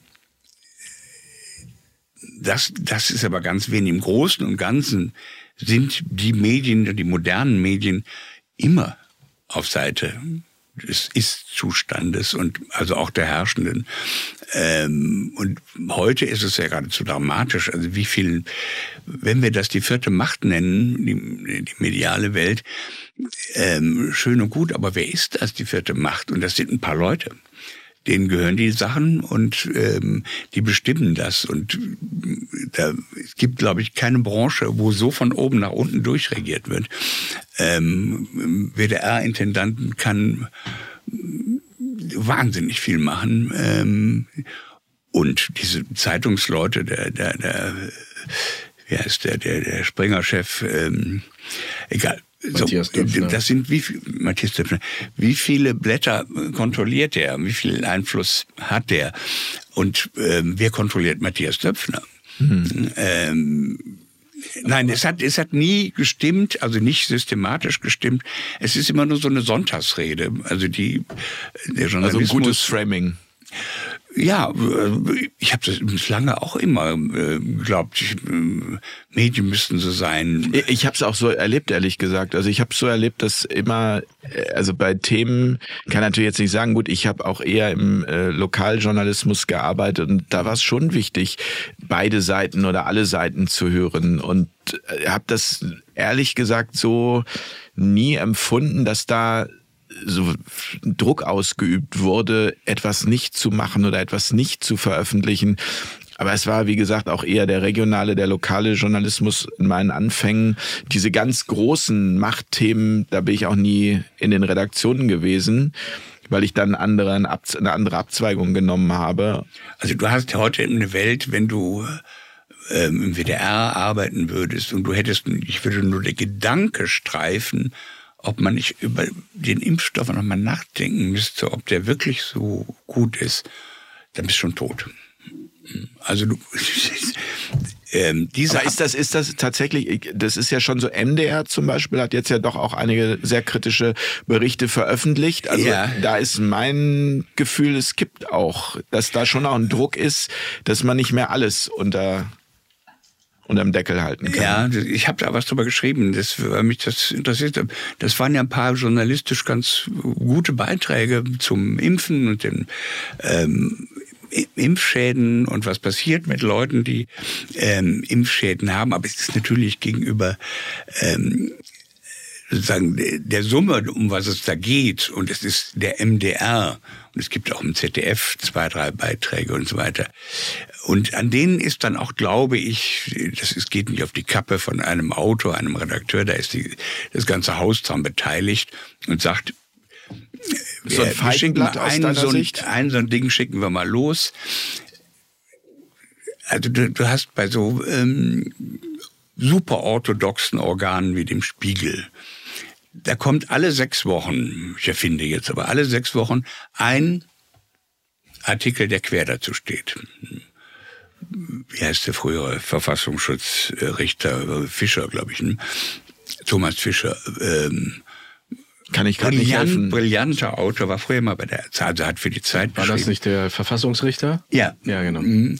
Ich meine Thomas Fischer, ähm, brillanter Autor und der klotzt dann dagegen im Spiegel. Also der, ich habe mal ein Interview mit Klaus Kleber gemacht und ähm, kann das nur sehr klebrig nennen, der sofort, als ich ihn mal fragte, ähm, ähm, wie, was man sagen, die russischen Sicherheitsinteressen, da brauchen wir ja nicht studiert haben, man muss nur mal auf die Landkarte gucken. Das habe ich alles gezeigt. Hier, ich weiß, kann es noch ganz genau. Habe ich gesagt, man könnte ja sagen, Russland ist eingekreist. Haben Sie mal erwähnt und dann meinen Sie, Sie hätten sozusagen der, den Pluralismus und der, der, der mehreren Perspektiven, die man zu einem Thema einnehmen kann, Genüge getan. Das, das ist aber wirklich Quatsch. Der äh, beim MDR denke ich auch, dass also bei diesen paar Beiträgen ähm, vielleicht wollen Sie damit eine Möglichkeit schaffen, eine Tür offen zu halten. Eine Tür offen zu halten. Ähm, aber es ist natürlich ähm, gegenüber all dem, ich, jeden Tag lese ich denselben Mist äh, über die Impfstoffe und äh, Corona und so weiter. Das ist, das ist Beton. Und dass da so ein paar Leute gibt, die man da rauslässt. So, aber was ich sagen will, dieser Prozess, äh, als ich mal beim WDR angefangen habe, würdest du sagen, für eine äh, ungemütliche Meinung bekamst du eine 5 Euro nochmal dazu. Also eine Prämie oder irgendwas. Und mittlerweile ist der Pluralismus, ich glaube, das Wort kennen die gar nicht mehr. Also dass man zwei Perspektiven sowas einnehmen könnte äh, oder drei oder vielleicht sogar vier oder fünf. Aber hast du eine Erklärung dafür, was die Ursachen dafür sind? Ist das einfach vielleicht diesen Zyklen geschuldet, den großen Zyklen, dass ab einem gewissen Punkt jeder so betriebsblind wird, beziehungsweise sich auch so in Abhängigkeiten gebracht hat, dass er sich nicht mehr erlauben kann und deswegen ja, mitmacht? Die, die, die, Anstalten sind ähm, und die Zeitungen sind vollkommen autoritär durchregiert. Da ist, da ist überhaupt kein Vertun. Und dieses hehre Bild des Journalismus, der sich ja immer selbst in die vierte Macht nennt und ähm, das sind gewerbliche Unternehmen, die, die, die müssen Gewinn machen. Und man konnte auch mit Zeitungen bis vor sehr kurzem Zeit sehr viel äh, Geld machen. Mittlerweile haben sie andere Möglichkeiten gefunden. Und ähm, und darüber gibt es ein, und das ist schwer zu sagen, ein Verlernen des Journalismus, also des investigativen Journalismus? Nein, überhaupt. Überhaupt. Äh, muss ja nicht immer alles investigativ sein. Also wenn ich jetzt sage, was ich äh, über Russland, über den Ukraine-Krieg denke, habe ich nicht geheime Akten durchgeschnüffelt. Da lese ich nur mal eine Rede von Putin und ich gucke mir die Karte an und ähm, denke, man kann es auch anders sehen. Ich bin sogar der Meinung, man müsste es anders sehen. Aber ich brauche nicht erst Geheimdokumente. Viele Sachen liegen einfach offen zutage. Die ähm, das ich sage immer, in den 90er Jahren gab es eine fast endlose Debatte über den Balkankrieg, der 99 durch den NATO-Eingriff. Das war, der Spiegel beschoss die, die Zeit die, und das war auch sehr konträr. Frankfurter Rundschau da, Intellektuelle die da, die, die Lager gingen kreuz und quer, aber es war sehr heftig. Ähm, und das, das hörte danach auf. Meiner Meinung nach hörte es mit 9-11 auf. Das war das erste Mal, wo ich ähm, vollkommen klar mitbekommen habe, hier gibt's, du darfst nicht weiter.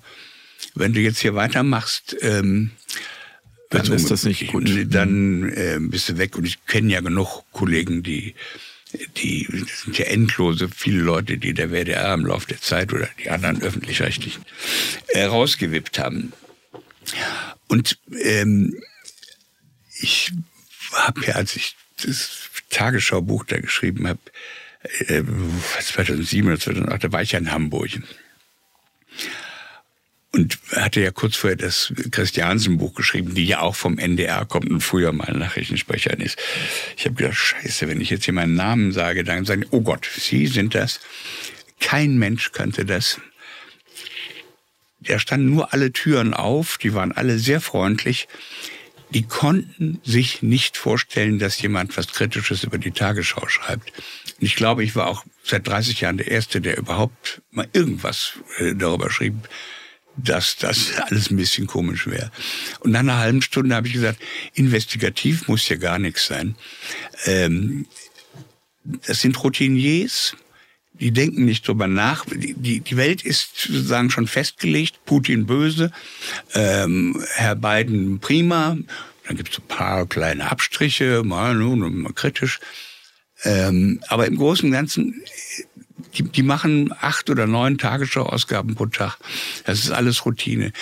Da gibt es keine einzige Diskussion, wo man mal sagt, verstehen wir das jetzt hier überhaupt? Haben wir genug Informationen? Ich kann mich, ich kann mich in dem Zusammenhang an einen Ausschnitt, einen YouTube-Ausschnitt erinnern. Da hat, wie hieß der noch von der, war das von der Zeit der Joffe? Kann das sein? Oh ja. Der hat ein Interview geführt mit Gerd Schröder. Ja. Und Schröder hat in dem Interview gesagt, dass der, weil du eben den Balkankrieg erwähntest, dass das auch völkerrechtswidrig war. Und da hätte man mal das Gesicht von dem Moderator sehen sollen. Da ist ihm alles, also wirklich alles aus dem Gesicht gefallen. Das so eine, so ein Fakt ausgesprochen wurde, das war nahezu also skandalös. Ich glaube, Joffe war der Moderator in der Ja, ich, ja, genau, genau, ja. Wie gesagt, das war das Gespräch mit Joffe. Ich weiß nur, es war Schröder, der in dem Gespräch gesagt hat, er hätte ähm, völkerrechtswidrig gehandelt. Er hätte genau. völkerrechtswidrig gehandelt. Und dann hat Joffe irgendwie so gesagt, ich weiß jetzt nicht mehr genau, so das kann man so nicht sagen. Genau, das kann man so auch nicht sagen. Und das erinnerte mich gerade, als du das jetzt äh, erzählt hast. Was passiert, wenn tatsächlich jemand richtig auf die Ursachen schauen will, also tiefer gehen will. Oder die Ursachen sogar anerkennt und sagt, wir haben hier wirklich einen Fehler gemacht. Das ist eben auch ja, nicht gewünscht. Was das Beispiel, finde ich, deutlich zeigt. Ich würde die Frage anders stellen. Ähm weil eigentlich, Entschuldigung, hätte doch der Journalist, so wie ich das gelernt habe, jetzt nachhaken müssen. Da wäre doch die Aufgabe von dem Joffe gewesen, zu sagen, Herr Schröder, das, da müssen wir jetzt mal reingehen in das Thema. Das ist doch eigentlich die Sensation. Herr Joffe ist ein Feldmarschall vor dem Herrn, der wollte jeden Krieg führen. Ähm, der Völkerrecht interessiert ihn überhaupt nicht. Es interessiert die Leute erst seit, ähm, seit Russland, dem barbarischen Angriffskrieg. Guck mal, der Punkt ist doch, ähm, seitdem Putin am 24. Februar äh, äh, letzten Jahres die Ukraine angegriffen hat, ist, ich wage es mal zu sagen, binnen Stunden hier alles ausgetauscht worden an irgendeinem Denken, was wir gelernt haben, Verständigung, Abrüstung, kein Krieg. Sich an einen Tisch kein, setzen, diplomatische Lösungen. Alles alles ist weg. Alles. Also die ganze ähm, Ostpolitik und so weiter. Die Kreation eines Bösen, ich habe jetzt nochmal gerade die Buchkataloge durchgesehen. Ich glaube, es kommen jetzt nochmal 30 Bücher, die erklären, dass Putin ein richtig kranker, böser Typ ist, der will irgendwas kompensieren, manchmal seine Mutter, manchmal den Fall der Sowjetunion, das ist unklar. Das sind aber auch Professoren, die sowas schreiben, das sind nicht irgendwie nur dämliche journalistischen Hansel. Wie kannst du das erklären, ähm, dass auf Kommando alles das, was in großen Maßen doch ganz vernünftig war und ganz gut funktioniert hat, abgeschafft weil sie vollkommen überrascht davon sind, äh, dass Putin auf einmal die Ukraine angegriffen hat. Frau Merkel erzählt in der Zeit, das hat mich fasziniert, Minsk II, da haben wir nur drüber gelacht. Das war für uns die Zeit, wir wollten den Krieg vorbereiten. Hm? Also wir wollten die Ukraine militärisch aufrüsten. Wir wollten nie dieses Minsk-Ding. Das wäre doch ein Moment, wo jeder Journalist sagen müsste, ui, das, das ist allerdings eine, eine Neubewertung äh, der furchtbaren russischen Aggression. Also die haben die ganze Zeit darauf gewartet. Ne? Oder die haben es sozusagen die Ukraine ähm, systematisch aufgerüstet unter dem Vorwand eines Abkomm Abkommens. Nein, nichts. Ähm, und mittlerweile ist das Rudel so geschlossen, dass jeder Gedanke, der was anderes sagt, der, der ist extraterrestrisch. Der, der, der kommt von, ich weiß nicht, aus unvorstellbaren Entfernungen von völlig durchgeknallten Menschen. Alles, was nicht im, in diesem Rudel sich aufhält, wird weggebissen. Ist ja so, so äh, davor gewesen mit dem Thema Impfung. Entschuldigung.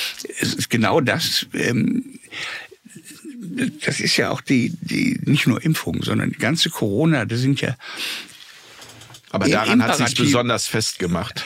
Die Ausgrenzung derer. Nein, nein die, die Ausgrenzung war sagen exakt in demselben Moment, wo man die Maßnahmen, ähm, aus, nein, etwas davor noch. Äh, man hat sofort das Ja-Nein-Feld geschaffen. Bestes Beispiel ist Wodak bei, beim ZDF. Äh, ich glaube, am 12. März oder so durfte er da noch auftreten. Dr. Wolfgang Wodak, ja. Wolfgang Bodak, der Arzt, der gewarnt hat vor dem, was da jetzt passiert, in, in der Sendung äh, Frontal 21, glaube ich. Oder so. Er war ja auch einer der, ich sag mal, kann man sagen, Aufklärer bei der Schweinegrippe ja, damals. Ja, ja, ja. Mhm. Der, der war, war ja also ein Fachmann. Ein Gesundheitspolitiker von Rang und auch sehr anerkannt und eben auch Arzt. Und äh, er hat, was er gesagt hat, ist ganz simpel, er hat gesagt, ist, ähm, wir sehen im Moment die Aktivitäten derer, die etwas suchen, aber das heißt noch nicht, dass es irgendwie schlimm ist. Ähm, kann man darüber diskutieren oder nicht? Er, er durfte damit noch bei Frontal 21 auftreten, hatte hinterher, musste noch einen Chat machen und schreibt dann auch in seinem Buch, ähm, beim Rausgehen war die Stimmung eigentlich schon komisch. Die Sendung war alles noch okay. Und vor der Tür trifft der Hubertus Heil, ähm, der ähm, damals schon im Kabinett war und als Minister und rauchte eine Zigarette mit ähm, einer unbekannten Dame und äh, Wodak sagt, oh, Rauchen ist schädlich. Äh, Heil dann so. Und dann hat er dem Heil gesagt, ähm, mal du, du musst mir helfen, wir müssen mal diese Panik ein bisschen unterdrücken, mhm. das ist ja furchtbar. Ähm, und dann hat Heil die Zigarette weggeschnipst ist grußlos abgezündet und hat viel Glück dabei. So. Und am nächsten Tag kamen in den nächsten zehn Tagen zehn Faktenchecker und Leitartikel über diesen irrsinnigen Typ Bodak. Hm? Also der durfte gerade noch beim öffentlich-rechtlichen das sagen. Und dann startete die ähm, Denunziations dann kamen, dann kamen die Faktenchecker, die ihnen sowas von widerlegten, dass man nur noch äh, Tränen in die Augen schießen äh, können. Und in demselben Moment wurden, wurde dann die Gruppe der Fragesteller, mehr war es ja nicht, ich war ja auch, habe ja auch nur Fragen gestellt, ich habe noch weit davon entfernt, irgendwas das Ausmaß zu überschauen. Ähm, die wurden kriminalisiert, entweder als äh, Aluhüte-Leute, Verschwörungstheoretiker oder eben ähm, Kriminelle. Quer, reicht ja Querdenker zu sein, Querfront, äh, rechtsradikale Antisemiten. Wenn du meinen Namen googelst, steht der Walter von Rossum AfD. Ich habe mit der AfD überhaupt nichts zu tun. Und wenn du dann das, das ist bei den meisten so. Bei ja, den also allermeisten ist, ist, es so. Genau. Es läuft also man ins Leere, aber es wird diese versucht, diese Kontaktschuld oder diese Verbindung ja. herzustellen. Ja. Das ähm, das ist kein Automatismus der Algorithmen, die das machen, sondern ähm, das ist schon so inszeniert. Und das ist genau der Punkt, die, diese, diese, diese Spaltung der Gesellschaft, Kriminalisierung, Pathologisierung der Leute, die Fragen stellen. Und die ist Konsequenz, die ist ähm, wie ich finde, sagenhaft fies. Also ich habe mich jetzt gerade nochmal mit rechtlichen Seiten beschäftigt, was sie in Hausdurchsuchungen gemacht haben, was sie Leute entlassen haben, äh, was sie Strafverfahren aufgebrummt haben, wen sie rausgeschmissen haben. Das, ähm, da kommt einiges zusammen. Und ähm, ich glaube nicht, dass es dafür irgendeine Rechtsgrundlage gibt. Und ähm, ich kenne andere Ärzte, da sind dem ähm, die Maskenatteste ausgestellt haben. Also ein, ähm, wie heißt es, un, unrichtiges Ausstellen, unrichtigen Gesundheitszeugnisses. Das war immer ein Bagatelldelikt. Das hat man dann auch gleich noch ein neues Gesetz dazu geschaffen. Und dann ist man zuerst mit 30 Mann und voll bewaffnet. Hm? Morgens um 7 Uhr. Alles Patientenakten, alles mitgenommen. Und die Leute mussten so und so viel äh, äh, Strafe ist einen bestimmten Namen. Sie wollten sozusagen das Geld haben, was, was laut Staatsanwaltschaft unregel, äh, unrechtmäßig eingenommen worden ist. Haben irrsinnige Summen genannt. Die haben Leute ruiniert, systematisch. Ähm, und all das hat sozusagen ab 23. März oder 20. März 2020 flächendeckend funktioniert. Und das Aber ist warum, die, die Frage ist, warum funktioniert das? Das muss ja vorbereitet worden sein. Oder, also, also vorbereitet im Sinne schon, vorbereitet ist vielleicht das falsche Wort, das klingt wieder so nach äh, Verschwörungstheorie, aber ich meine, es muss ja ein Prozess sein, und wa was ist, war kann vorher, nicht vom Himmel gefallen sein. Nee, das genau, das meine ich. Und was war denn aber vorher, da versuche ich auch ganz oft drüber nachzudenken, was ist denn vor 2020 gewesen, woran man schon hätte feststellen können, okay, da stimmt was nicht. Weil also auf das Silbertablett ist es ja erst gekommen mit Corona. Das plötzlich dieses Extreme, wie das du ist, gesagt hast, da kommt plötzlich... Sache. Der andere würde sagen, auf Silbertablett ist es bereits bei 9-11 gekommen. Ich glaube, da hat jeder so seine, seinen persönlichen Aufwachmoment, oder?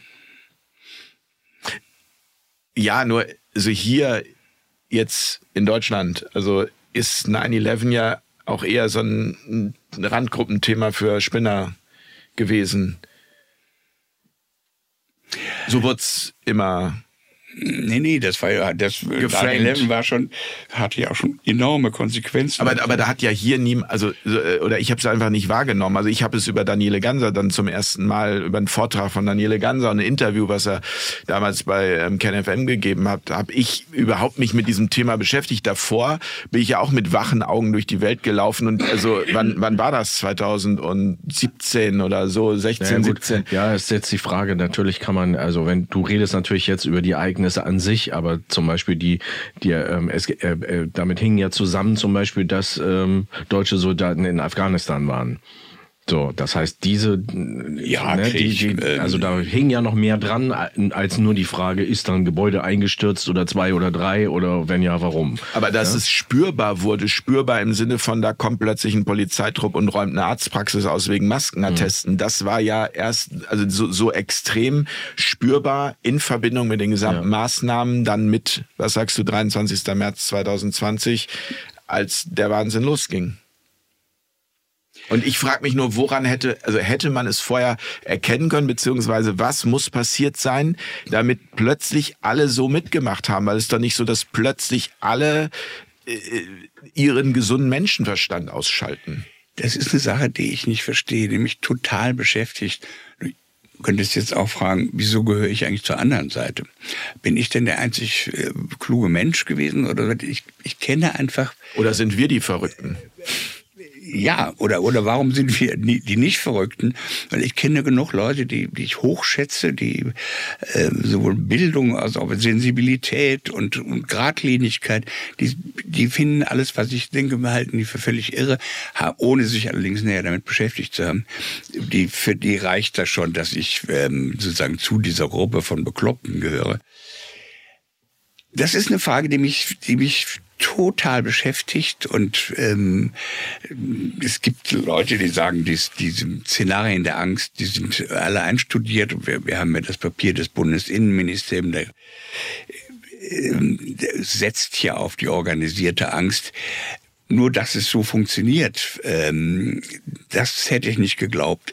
Das Gerichte ohne Rechtsgrundlagen Entscheidungen treffen, so deutlich daneben sind, dass es selbst mir als Laien schlecht wird. Die Polizeieinsätze greift.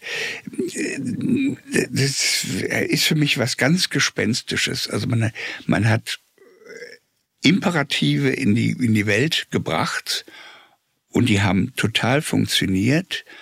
Und sozusagen unser ganzes Abendland, unser zivilisatorischer Stoff, also Argumentation, Auseinandersetzung, ähm,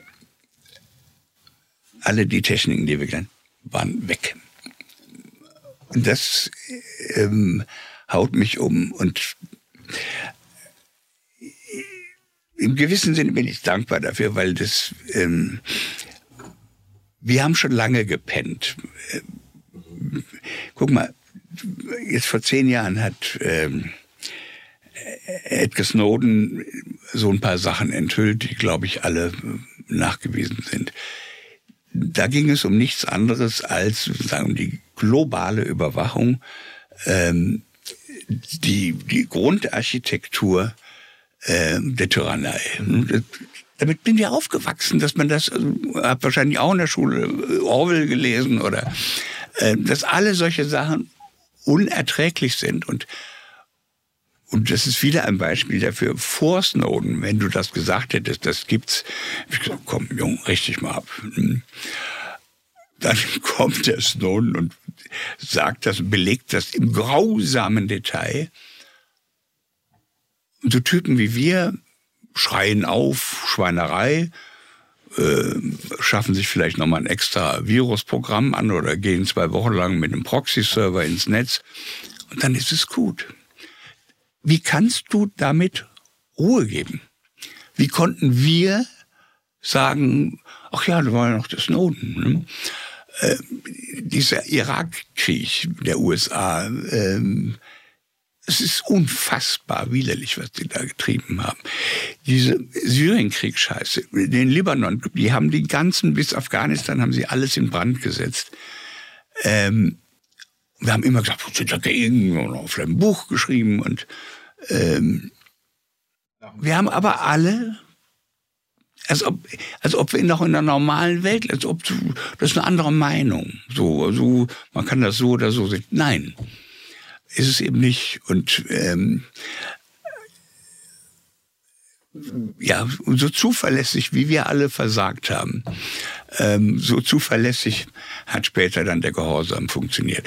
Das ist jetzt etwas kühn zusammengefasst, aber ich, ich habe mal ein Interview gemacht mit ähm, Gerald Hüther, dem Hirnforscher. Mhm. mhm. Und die Erkenntnis aus dem Interview war die, dass unser Gehirn einfach Veränderungen nicht mag. Das war mir so bis zu dem Zeitpunkt gar nicht klar.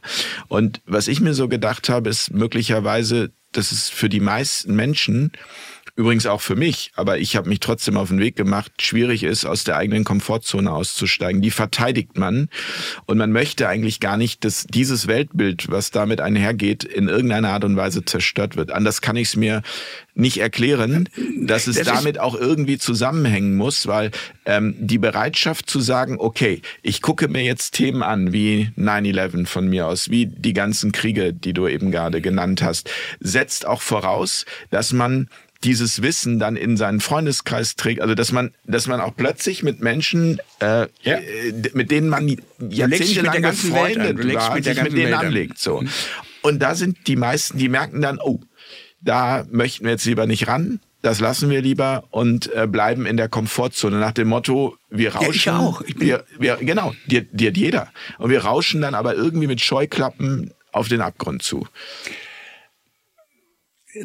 Ja, und das ist, das, also ich sehe das Versagen auch sozusagen bei, bei, wir haben uns arrangiert und ähm, ich frage mich, wie, wie kann man sich mit den äh, mit den Wirklichkeiten, die Snowden da gezeichnet, wie kann man sich mit denen arrangieren? Das ist das Letzte. Es ist das aller, allerletzte. Ähm, und das sind ja jetzt zehn Jahre her, die, die wir technologisch nicht geschlafen haben. Ähm, wir können davon ausgehen, dass es wirklich, wir haben eine Totalüberwachung, ähm, die vielleicht bei uns nicht sozusagen ähm, tailored Access ist, also das ist ein maßgeschneiderter Access, dass man bei dir jetzt auch alles mitkriegt bis dem Pups auf dem Klo und so. Ähm, aber sie können das jederzeit hervorholen. Und das hat Snowden ja damals auch schon erklärt. Also über die allgemeinen Mitschnitt von allem ähm, gibt es dann sozusagen die passgenauen Sachen. Damit kann du nicht leben. Es widerspricht all dem, womit wir gläubig aufgewachsen sind, dass das das Element einer Tyrannei ist. Warum haben wir das gemacht? Das, ähm, und warum sind wir, also ich zumindest bei Corona ausgebrochen? Ähm, ich bin sozusagen nicht ausgebrochen, um das ganz große Fass aufzumachen. Ich habe lange geglaubt, das ist ein Irrtum, wir können diskutieren die sehen die Zahlen falsch, die werden von Medien gehetzt und dann habe ich da rumgerechnet. Ja, das war also, immer so dieses, das kann, das kann, da muss jetzt irgendwann mal. das ist Quatsch. Das ist, ich habe gelacht. Irgendwann muss sich immer jemand hinstellen und sagen, nee, also rechnen mal richtig und, genau. und so weiter. Ja. Und das hat ja auch was Kühnes. Ich meine, naturwissenschaftlich bin ich nicht so wahnsinnig gut äh, ausgerüstet und ähm, mit Koryphäen wie Herrn Drosten sich zu zanken, ist, ist ja auch schon mutig. Aber am Anfang habe ich gedacht, wir können diskutieren. Nein, wir können nicht diskutieren. Ähm, und da sozusagen diese die Reaktion auf uns, die hat mir klar gemacht, jetzt kannst du nicht mehr Nein sagen, jetzt kannst du nicht mehr sagen, ähm, dann hören wir eben mal weg. Weil der Zugriff auf die Gesellschaft, das hatten wir, habe ich in meiner Lebensgeschichte noch nicht erlebt. Ähm, und dann gesagt, jetzt wird mir zu dolle. Das Problem war ja auch, dass es immer gleich in die Richtung Corona-Leugner gestellt wurde und niemand hat das ja geleugnet. Ich meine, ich habe es gehabt, du hast ja auch gesagt, du hast sogar damit im Krankenhaus gelegen. Das Leben ist gefährlich grundsätzlich, auch in anderer Hinsicht. Ähm, und äh, es ging ja immer nur um die Verhältnismäßigkeit das, das war ja der große Punkt. Es ging alle darum, gefragt, darüber zu reden. Ich würde ja nicht behaupten, dass ich das jetzt weiß, wie es hätte sein müssen oder dürfen. Ich hatte gute Argumente. Ähm, ich habe sie immer noch. Und wenn du dafür sagen rausfliegst und dafür einen vom Kopf kriegst und ähm, wirklich dich die Freunde verlassen und ich immer nur sage, sag mir bitte einen Satz, den ich gesagt habe, der der Strafe verdient, sozusagen, der diesen Ausschluss verdient, habe ich eine Frage gestellt, die unbotmäßig ist. Nein, natürlich nicht. Später ähm, bin ich ja dann aus der Defensive nach vorne gegangen und habe ein paar Leute böse angegriffen. Das ist eine andere Geschichte, dazu stehe ich ja auch. Aber ähm, am Anfang was Wodak äh, gesagt hat, das sind völlig diskutable Thesen und ich meine, er hat schlicht und einfach recht gehabt. Wenn du sagst, du hast, habe ich es richtig verstanden, Freunde verloren? Oder du hast dich von ja, Menschen getrennt. Äh, äh, Gab es dann auch wieder irgendwie jetzt, wo sich das entspannt hat, so die Einsicht von Menschen, die dann auch wieder zurückgekehrt sind und gesagt haben, Mensch, Walter, da wollte ich nochmal Entschuldigung sagen, ähm, da habe ich mich geirrt? Nein, ich habe es auch nicht gesucht. Ähm, ich habe ein bisschen Verachtung für, für die Leute, die äh, so schnell da auf den Leim gegangen sind und ähm, die dann auch, die dann unangenehm wurden. Ähm, nicht, weil sie sich eben meinen Thesen auseinandergesetzt hätten, sondern die, die waren schon munitioniert mit dem, dass ich ein Verschwörungstheoretiker bin und Aluhüteträger. Ich wusste gar nicht, was das ist, aber das ist heute, ich gesagt, auch noch nicht so richtig. Ähm, das Argument Verschwörungstheorie ist so grottendoof, dass ich eigentlich gar nicht mehr darüber reden möchte. Es ist äh, Verschwörungstheorie ist ja nur eine Ermittlungshypothese, nichts anderes. Also ich meine, das ist das Simpelste von der Welt. Und ähm, ja, aber wenn du jetzt liest äh, Verfassungsschutz Nordrhein-Westfalen und äh, der des Bundes, ähm, Verfass Verfassungsschutz relevante Delegitimierung des Staates. Fällt dir der Kopf ab. Also ich meine, mal abgesehen von der Prosa, äh, das ist eine Gedankenführung, die ist, die ist hart an wahnsinnig. Das steht in den amtlichen Papieren. Also was ist die verfassungsschutzrelevante Delegitimierung des Staates? Und natürlich ist es die Offensive, Leute vom, von abzuräumen, die, ähm, die die Regierung kritisieren. Es ist, du kannst es nicht mehr unterscheiden. Also die behalten sich das vor und dazu kommen dann äh, Paragraph 130 StGB, äh, 5, Absatz 5 neu. Du siehst überall wird wird aufgerüstet ähm, und ja, also die Tyrannei wird immer offensichtlicher. Also die ist immer weniger verkappt. Noch muss sie ja nicht sozusagen äh, breit äh, verhaften oder zumachen könnte mal kommen. Also sie haben das Instrumentarium dafür geschaffen, das juristische. Ähm, ja. Und ähm, nicht nur das juristische, sondern auch das verfassungsrechtliche oder äh, Verfassungsschutz und all diese äh, Sachen ist, ist quälend, angstmachend, was, was da gemacht wird ohne Grund und jetzt sagen noch mit der, mit der Ukraine hinterher, ähm, ziehen sie uns ja in einen, Konflikt, der, der von meiner Meinung nach von A bis Z gewollt ist, gesucht ist. Ähm, und das ist meine These, der Zerrüttung dient, also der Destabilisierung der äh, planetarischen Verhältnisse. Und in der Hoffnung, dass ähm, die Leute am Schluss so fertig sind, dass sie dem, dem, dem einem neuen Regime, was nicht mit Maschinengewehr auftreten wird, ähm, sondern sich, hallo, ähm, wir meinen es ja auch nur gut und wir wollen für Ordnung sorgen und Stabilität, dass sie dem um Leim gehen. Und ähm, ja, ich glaube, viele Leute, für viele Leute war war das, was ich die Imperative nennen, die da einfach auf eine irre, besinnungslose Weise in den Raum gehetzt, äh, gebellt wurden, hatte was von Orientierung. Es gab denen sozusagen eine Richtung. Ja, Überleben. Ja, wir müssen uns schützen, mit Menschen schützen. Auf so. Distanz gehen. Ja.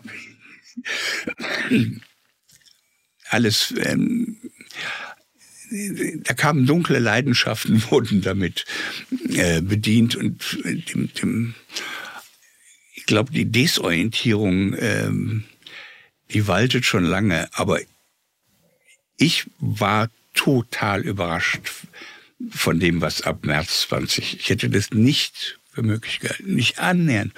Und jetzt mit Ukraine krieg, ist ja nochmal eine Steigerung, was die da verbreiten an und das war ja schon lange absehbar. Das ist ja seit 2014 beobachtbar. Ja, aber die, diese, dass sie also der Westen hat Russland den Krieg erklärt. Das ist keine Kleinigkeit. Also das in, in meiner Lebenszeit und in eurer äh, waren wir eigentlich noch nie so weit. Äh, und das sind es sind Leute, die sind nicht witzig. Ähm, ich würde an der Stelle einmal gerne, weil ich das eingangs gesagt habe, auf das, auf die Metaebene kommen, wann ist Information eine gute Information. Wenn ich dir jetzt so zuhöre, dann sind das sehr vielleicht realistische, hoffentlich nicht realistische, aber auf jeden Fall dystopische Aussichten. Was nützt es, frage ich jetzt mal ganz provokativ, dem Einzelnen, das so zu hören? Ähm, was ist sozusagen deine Erwartung daraus, wenn jemand dem zuhört? Also jetzt nicht nur hier dir, sondern vielen anderen auch, damit ins Bett geht, ist es nicht am Ende genauso schlimm wie das, was der anderen Seite vorgeworfen wird, Panik zu verbreiten, einfach nur aus einem anderen Blickwinkel. Und von daher ist für mich die Frage, wie kommen wir dahin, Informationen zu schaffen, die bei den Menschen ein Gefühl erzeugen von ins Handeln zu kommen, Eigenverantwortung zu übernehmen und nicht wie das Kaninchen vor der Schlange dazustehen. Weißt du, was ich meine? Ja, ähm, aber erstmal musst du ja Leute dazu bringen, dass sie sagen, da, da stimmt was nicht oder da, da ist krumm oder was ich erzähle, ist viel plausibler als die, die endlos wiederholte Geschichte von dem imperialistischen Putin, der, ähm, der den, den Westen hasst und die Freiheit hasst und ist totaler Quatsch und das kann man auch sehr gut zeigen. Worüber man nicht reden darf, sind die, die Gründe, die Putin, Putin genannt hat für seinen, für seinen Krieg, die sind total verhandelbar und sondern hätte sich alles erledigt. In dem Maße, wie die nicht gesehen dürfen, werden dürfen. Wie die Tagesschau berichtet über den Krieg, als ob Putin immer nur die Zivilbevölkerung da platt macht und ähm, einfach ein Schwein ist und es ist genau das, was Putin eigentlich nicht tut. Unsere amerikanischen Freunde, wenn sie Bagdad bombardieren, dann fallen in der ersten Nacht da 30.000 Zivilisten. Ne? Und, und wie viele Häuser, es interessiert kein Mensch. Ich, ich muss sagen, ich, ich kann nur zuhören, ich kann, also ich, mhm. ich kann es nicht einschätzen. Ich, aber also, du also, hast ja, Spock und ich sagen immer so schön, das Einzige, was wir da wissen, ist, dass wir nichts wissen. Nee, da gibt's da gibt's schon. Ähm, und wie Putin ist, ich weiß nicht, wie Putin ist, ich weiß nicht, wie Biden ist. Ich, ich muss das auch nicht wissen. Es gibt sozusagen, ähm, was für Informationen haben wir darüber, da sind wir wieder bei den Informationen. Ja. Äh, wie ist es dazu gekommen und was kann man eigentlich ganz gut belegen, dass Putin sehr lange, sehr freundlich, ähm, erstaunlich lange und erstaunlich freundlich von seinen Sicherheitsinteressen gesprochen hat. Die wiederum sind jetzt nicht nur eine Befindlichkeit eines Staatsmanns, sondern das sind auch politisch sehr definierte Sachen und anerkannte Sachen. Nicht? Also ähm, wir wollen mal versuchen, auf Kuba äh, ein bestimmtes Waffenprogramm zu installieren, wissen wir, was passiert. Also, dass er die nicht da haben will, die, die, die NATO-Erweiterung ähm, in der Ukraine, während sie schon da ganz oben ist, ähm, in den baltischen Staaten, das ist vollkommen nachvollziehbar, dafür militärischen Gründe, ähm, würde umgekehrt auch nicht. Wir haben unsere Sicherheit am Hindukusch 20 Jahre verteidigt. Ähm, das schien jeder Mensch zu verstehen, dass das normal ist. Kein Afghaner hat uns je angegriffen, aber? Wir vertreten da unsere äh, Sicherheit. So, man kann diese Sachen, glaube ich, ganz gut äh, widerlegen und zeigen, dass das alles so nicht stimmt. Ähm, ich kann nur hoffen, dass sozusagen ich etwas erzähle, was den Leuten mehr über die was Besseres, Interessanteres von der Welt zeigt und auch von sich selbst zeigt, ähm, als das, was wir da jeden Tag zu hören bekommen. Und mein Ziel wäre jetzt nicht, ähm, neue Barrikadenkämpfer zu äh, züchten, weil ich selbst eigentlich keiner bin, ähm, sondern es kommt im Moment einfach auf jede Seele an, um mich mal dramatisch auszudrücken, die nicht mitmacht. Die ganz großen Ziele kenne ich auch nicht. Nicht mitmachen und das durchstehen das ist, würde ich sagen, äh, ein, ein realistisches Ziel, schwer genug, ähm, aber auch wirksam. Also wer nicht mitmacht, du kannst, ähm, wenn die Leute auswandern aus dem System, dann kannst du sonst was hier aufbauen. Die, ob sie in die innere Emigration gehen oder in die äußere, ist egal. Aber wenn sie sagen, nee, und das habe ich ja bei Corona gesehen, wie viele Leute ich kennengelernt habe. Ich sag mal Nachbarn, äh, sehr harmlose bürgerliche Leute. Die waren auf einmal gesagt, nö, machen wir alle nicht mehr mit. Mit allem hatte ich gerechnet. Ähm, und meine linken Freunde von damals, die, ähm, die waren all dabei. Ähm, dieses Nein sagen, das ist ein unglaublicher Schritt. Und darüber passiert dann auch eine, eine ähm, Politisierung und Informationalisierung, ich weiß nicht, ob das Wort jetzt stimmt, Sonst äh, Informierung sagen wir einfach, wo die Leute einfach auch mehr sehen äh, von dem, warum sie Nein sagen hm? und, und äh, was man damit machen kann. Also so rettet man die Welt nicht, aber das ist das, wo ich, was ich überschauen kann und wo ich sagen kann, darum geht's mir im Moment. Und äh, ich, ich, ich habe jetzt keinen neuen Weltenplan und da müssen wir hinsteuern. Nicht mitmachen ist äh, dabei passiert schon so viel. Und ich schreibe ja gerade so ein Buch über die Gegenöffentlichkeit. Es sind sehr, sehr viele Leute, äh, guck dir diese Medien an, die wir jetzt geschaffen haben, ne, die da rumfunken. Mon Dieu. Also, da kannst du wirklich was lernen. Manches ist nicht so toll, aber äh, mir ist fast alles lieber als die Frankfurter Allgemeine oder sonst was. Es ist engagierter, es ist, äh, es ist klüger, es ist besser belegt und vor allen Dingen es will, will keine Kriege und äh, sowas.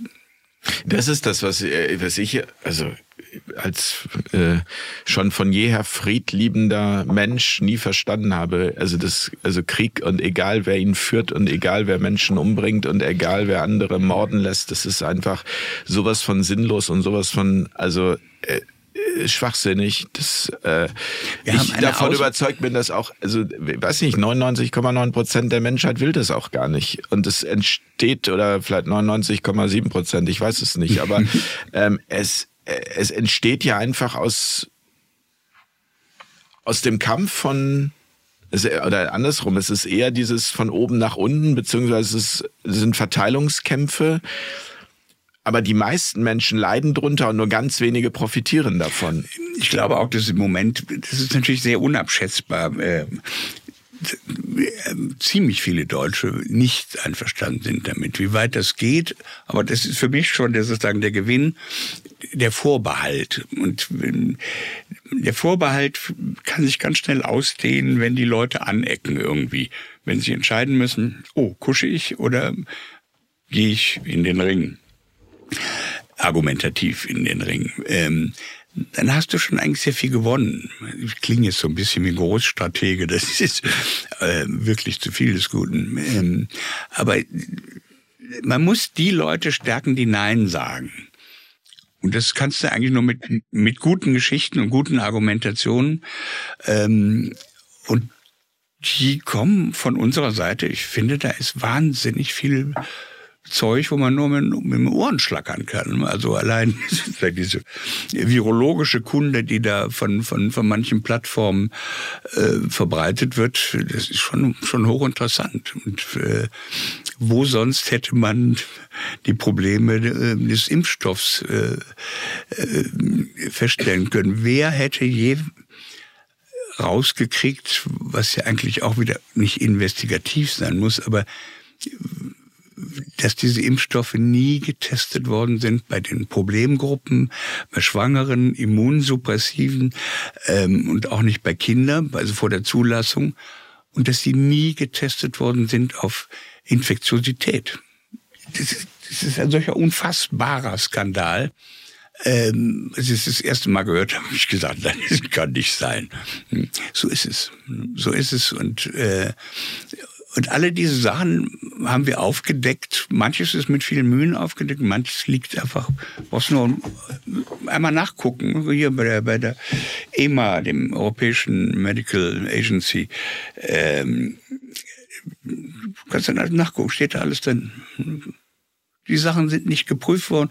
Nebenwirkungen von den Impfstoffen sind irgendwie, ich glaube, schon fünf Dutzend aufgeführt. Also damals, also mittlerweile sind es endlos viele.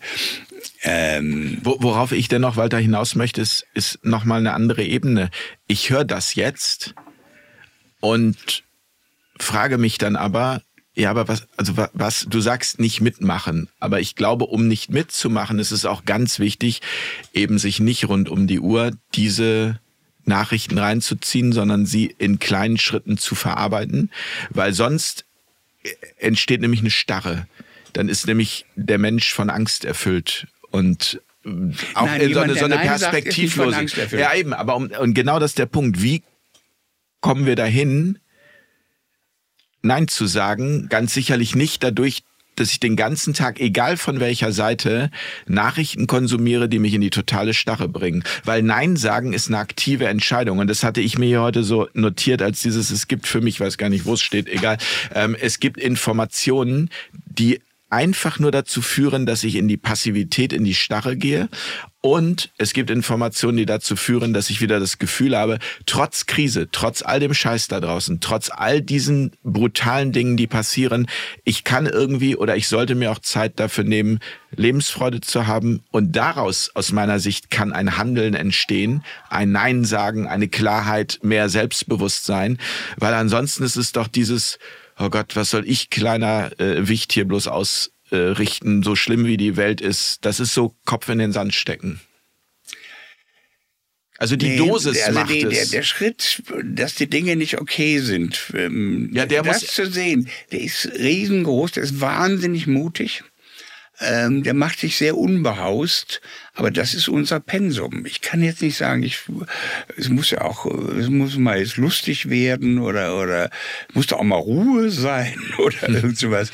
Ähm, das ist unser Pensum. Ähm, und es ist, wäre eigentlich schon länger unser Pensum, deshalb sage ich ja, wie konnten wir so ein Ding wie Snowden hinter uns lassen und sagen, ähm, ist furchtbar, Gemeinheit und, und so weiter. Aber dann auch den Dokumentarfilm schauen und dann aber sagen, gut, jetzt weiß ich Bescheid, weitermachen. Da sind wir, glaube ich, wieder bei dem von eben, ja. wie das Gehirn das Weltbild und ja, die Komfortzone ja. miteinander zusammenhängen. Aber das, das steht, ähm, das ist das Pensum, was wir alle vor uns haben. Wir, äh, ich will jetzt mal ein bisschen pompös werden. Unsere Zivilisation ist kaputt. Hm. So wie sie versagt hat, also wie sie auf diese Imperative reagiert hat. Puh. Alles weg. Es hat nicht keine einzige Institution irgendwelche Leute, ähm, ob sie jetzt Juristen sind oder Ärzte, was haben Ärzte für eine Scheiße erzählt? Also unverzeihlich, ohne Not.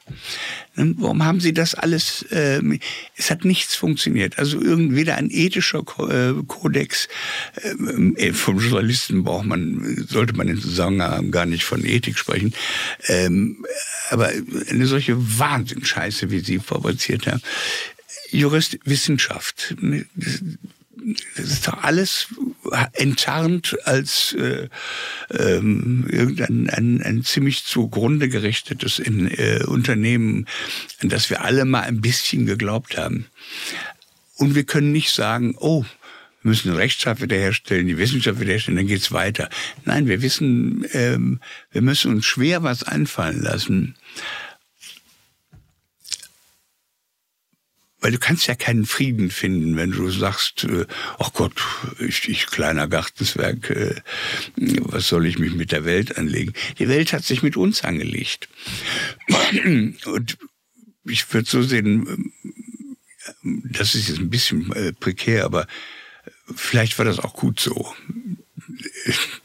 Ich, also ich habe manchmal das Gefühl, ich bin aufgewacht ja, ich glaube, es ist diese, diese, diese Dualität. Wir leben in der Dualität und wir brauchen das eine wie das andere und das eine erzeugt auch das andere. Das heißt also, es, es kann nicht nur negativ geben, weil es, es muss auch was Positives daraus entstehen, mhm. obwohl der Prozess dahin oftmals extrem schmerzhaft ist und unglaublich viele Verluste fordert und man sich wünscht, das wäre nicht so. Aber da wären wir bei meiner Frage, die ich auch schon häufiger in letzter Zeit gestellt habe, ist es möglicherweise so, dass der Mensch Schmerz braucht, um zu lernen? Ist es tatsächlich das, das auf die Herdplatte fassen, um zu wissen, äh, sie ist heiß und das mache ich besser nicht. Also äh, können wir können wir da eine Abkürzung nehmen? Das ist immer die Frage, oder muss es erst in sich einmal komplett crashen, damit es wieder neu entstehen kann. Weil, weil was ich nicht glaube, ist dieses, es bleibt jetzt ewig dunkel. Das sind ja auch so Szenarien, die kommen nach dem Motto, es, also die, die Frage ist, wie lange es dunkel wird, ist, darüber kann man diskutieren, aber nicht dieses, die Welt ist verloren. Mein Gefühl ist, sie ist nicht verloren. Ich sehe immer ein Licht am Ende des Tunnels. Ähm, ich sehe alleine schon das Licht am Ende des Tunnels aufgrund dieses Momentes, in dem wir hier zusammensitzen und miteinander reden können. Ob wir das morgen noch können, weil vielleicht einer, keine Ahnung, hier vom Fahrradkurier überrollt wurde oder ähm, gegen den Baum fährt, wissen wir nicht. Aber äh, Fakt ist, im Moment geht das noch. Also kann ich natürlich die ganze Zeit mir Gedanken darüber machen, was morgen ist und ob morgen alles vor die Wand fährt. Oder ich kann auch sagen, nee, jetzt gerade ist auch was Schönes. Wir haben hier ein Gespräch miteinander und das ist für mich das Licht am Ende des Tunnels. Ja, und habe ich überhaupt eine Frage formuliert? Nein, äh, Nein, aber du hattest, du hattest so angesprochen, die, die, die gute Seite daran oder dass es auch möglicherweise eine, eine gute Seite gibt, dass du aufgewacht bist. Das ist das, was du gesagt hattest.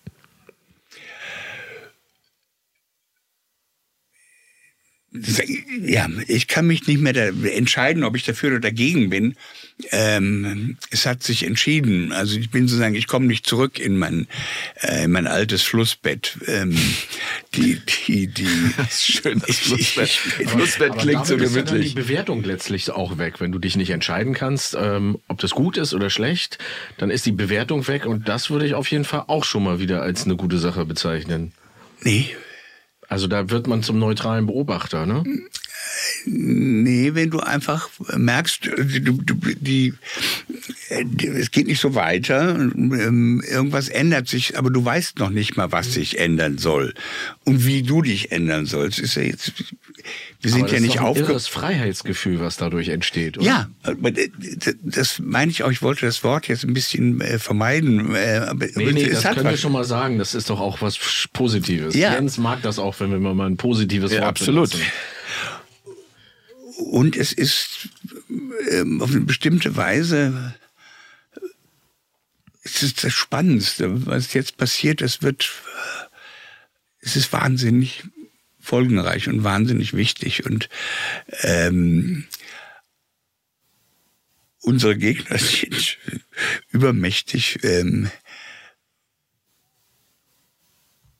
wenn es jetzt nicht komisch klingt, ich habe keine Angst vor ihnen. Ähm, mir tut's leid für die Welt, ähm, wenn diese, wenn diese Leute da gewinnen. Also allein wenn die, dieser Krieg mit der Ukraine und ähm, mit Russland, das kann so wahnsinnig explodieren. Und ich habe immer gehofft, dass ich in meinem Leben das nicht mehr ähm, erleben werde. Und Poms, auf einmal, es ist aber auch alles so überraschend. Ich, ähm, ja, jetzt Jens. Da sind wir wieder bei der Dystopie, habe ich gerade nur gedacht. Äh, das, das kann, ja klar kann das. Aber das, ich glaube, das ist genau die Kunst, sich auch die Zeit dafür zu nehmen und zu sagen, das, das kann und äh, auch die für sich selber dieser Aufwachprozess oder wie immer man das nennt, zu begreifen, okay, so wie die Welt mal war, ist sie nicht mehr. Ich habe dadurch auch viele Dinge verstanden, die ich vor fünf Jahren überhaupt nicht gesehen hätte. Jetzt sind sie halt auf dem Silbertablett. Jetzt bin ich irgendwie gezwungen, sie mir anzuschauen. Und das bringt auch, das bringt auch, das entwickelt dich ja weiter.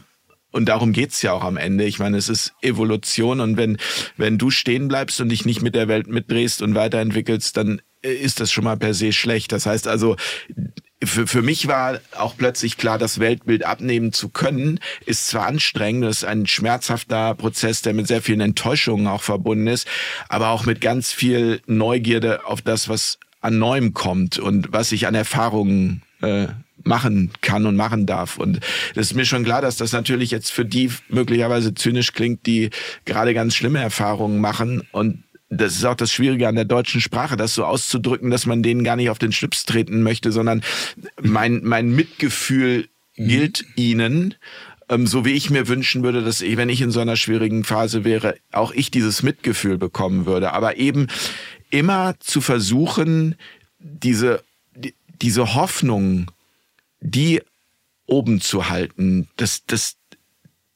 dass, dass es nicht verloren ist. Es ist es ist nicht verloren.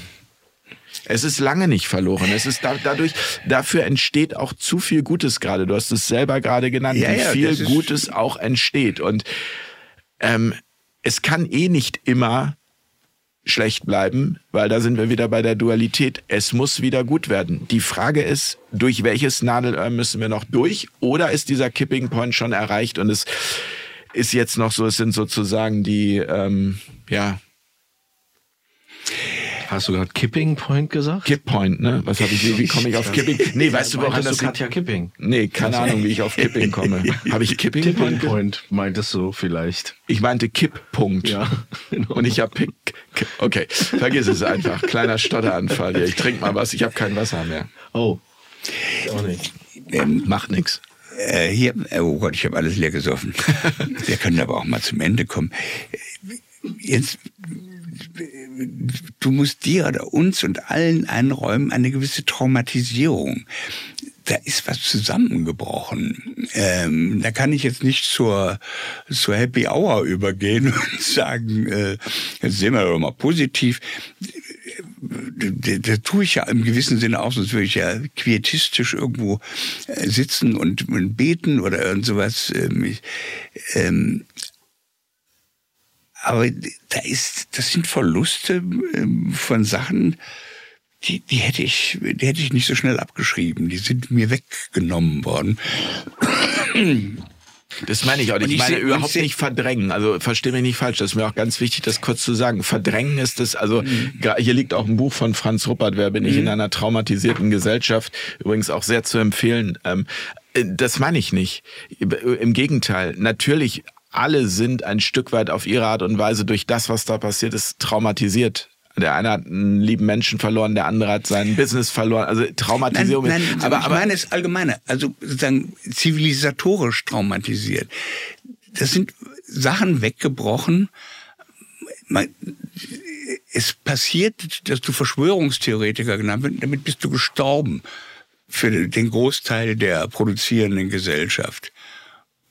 Das wäre also früher ähm, eine Idiotie gewesen, Schluss das ist dieses zivilisatorische Netz, also von Argumentation, Wissen, äh, Beweis, äh, Pluralismus, Anstand, irgendwann, alles weg. Alles. Was sind die Ärzteschaft, die den größten Quatsch aller Zeiten erklärt hat? Wie kannst du Leuten was impfen, von dem du nicht mal weißt, wie das funktioniert. Wenn Sie das alles gelesen hätten, was in der EMA-Zulassungsstudium steht, ähm, dann wäre es ja ganz unverzeihlich. Sie haben noch nicht mal irgendwas gelesen. Sie haben das alles nachgebabbelt. Hm. Das, das, das ist klein, ein kleiner Betriebsunfall oder so. Das ist ein Versagen im, im da sind unsere Orientierungen weggebrochen, verstehst du? Also Wissenschaft, ich war nie wissenschaftsgläubig, aber sozusagen als ein System methodisch kontrollierten Wissens, was sich selbst immer überwindet, ähm, fand schon im gewissen Sinne ganz, ganz gut. Nein, davon ist nichts übrig geblieben. Das ist ein Gefälligkeitsgutachten, da schreibt der das oder äh, die Industrie bezahlt das und dann hat sich die Wissenschaft die Sprache. Es ist so viel kaputt gegangen. Ähm, aber ich will ja deshalb nicht sagen, Finsternis. Aber wir sind im Blindflug. Ähm, und der eine ist es mit, mit einer gewissen Lust auf zu erwerbende neue Freiheiten oder sich zu beteiligen am, einem Ersinnen einer neuen Welt und der andere versinkt ein bisschen in, in Hoffnungslosigkeit. Da, da, das kannst du nicht keine Maximen draus machen. Aber erstmal die Traumatisierung, die zivilisatorische Traumatisierung, ähm, ich spüre die ganz, Die, die, ich ganz die, tief. die, die spürt jeder. Das ist äh, natürlich. Es ist nicht, dass irgendjemand böse zu mir war oder wenn der Arm mich rausgeschmissen hat. Alleine das ausgegrenzt werden und äh, die die, die Sprache nicht mehr funktioniert. ne? Die, die, die, ja, ich bin, ich, ich, finde die Worte dafür nicht. Ja, aber ich möchte, ich möchte dich jetzt mal mit, also deine Sendung, die du äh, moderierst, heißt The Great Reset. Ja, mhm. die heißt ja auch nicht der große Untergang. Mhm. Ähm, ja, aber oui, also mhm. du hast eben sowas gesagt wie, es kommt auf jeden Einzelnen an. Mhm. Ich glaube, da gibt es sogar ein T-Shirt bei uns, da steht es drauf. Ich glaube, das, das, ist genau der Punkt. Werbung. Äh, wir blenden das ein als äh, eine Sekunde Werbung. Nein, aber äh, ich, mir fehlen die Worte, es richtig auszudrücken.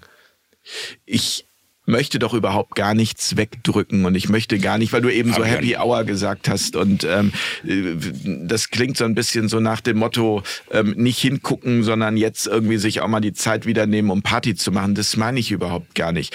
Mir geht's eher um einen spirituellen Blickwinkel und um das in sich zu gehen und die Dinge, die man, die man durchleidet, die müssen da sein dürfen und wenn man da äh, Hilfe braucht, dann muss man sich Menschen suchen, mit denen man das aufarbeitet, ob es Traumaexperten sind, sind oder ob es äh, Psychologen sind oder wie auch immer. Das meine ich gar nicht. Aber irgendwie zu so einem Grundgefühl zu kommen, dass das Leben es gut meint, ist stärkend und führt dazu, dass es dir besser geht, du kräftiger bist und du mit mehr ähm, Resilienz heißt das Wort, ich kam die ganze Zeit mm. nicht mhm. drauf, mm. besser durch diese Zeiten kommst. Mm.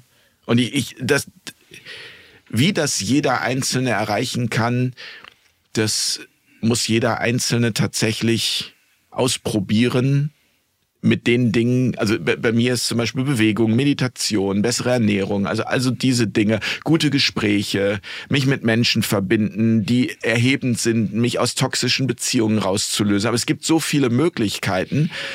Und die andere Möglichkeit ist, sich die ganze Zeit mit Dystopie zu betäuben und nur das Schlechte und den Untergang zu sehen. Und Aber das, das tue ich auch, glaube ich, nicht. Damit also, habe ich auch nicht dich gemeint. Ich mhm. meine nur grundsätzlich, das war ja so das Thema dieser Sendung, Information. Wann führt Information auch dazu, dass ich motiviert bin, tatsächlich das Neue zu schaffen und eben nicht, um nochmal zu diesem Bild zurückzukehren, das Kaninchen vor der Schlange wäre, ersch werde, erstarre und nichts mehr machen kann, weil ich einfach komplett erledigt bin. Ich könnte das nicht systematisieren, wie die, wie die, pardon, wie so eine Information aussehen müsste oder so eine Ansprache aussehen müsste. Ähm, nein.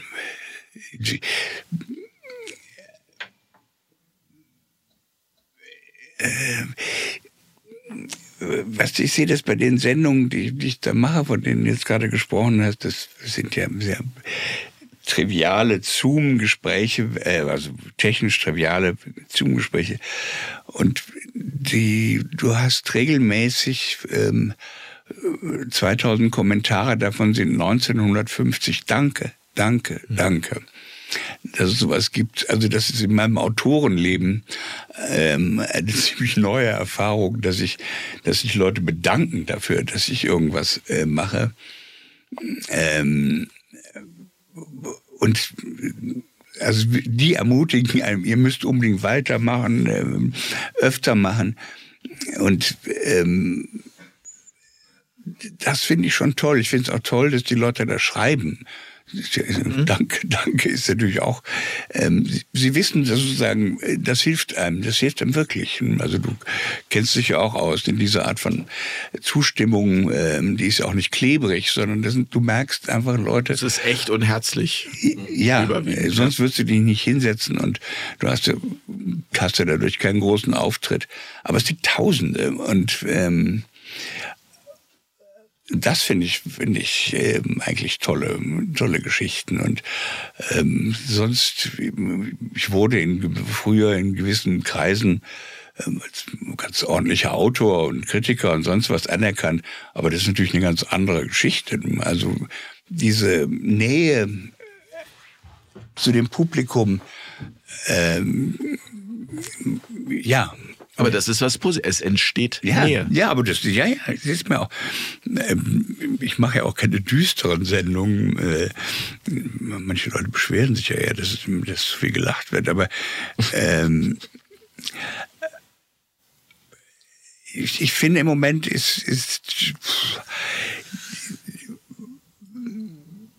wir haben ganz viel, ganz viel verloren. Manche haben, können sozusagen die Schadensbilanz nicht so gut ausdrücken wie wir beide jetzt, aber ähm, die fühlen sie. Und das ist, ähm, das ist sehr verunsichernd. Und ähm, ich kann dagegen jetzt keine, keine aufbauenden Botschaften. Ich kann einfach nur was machen.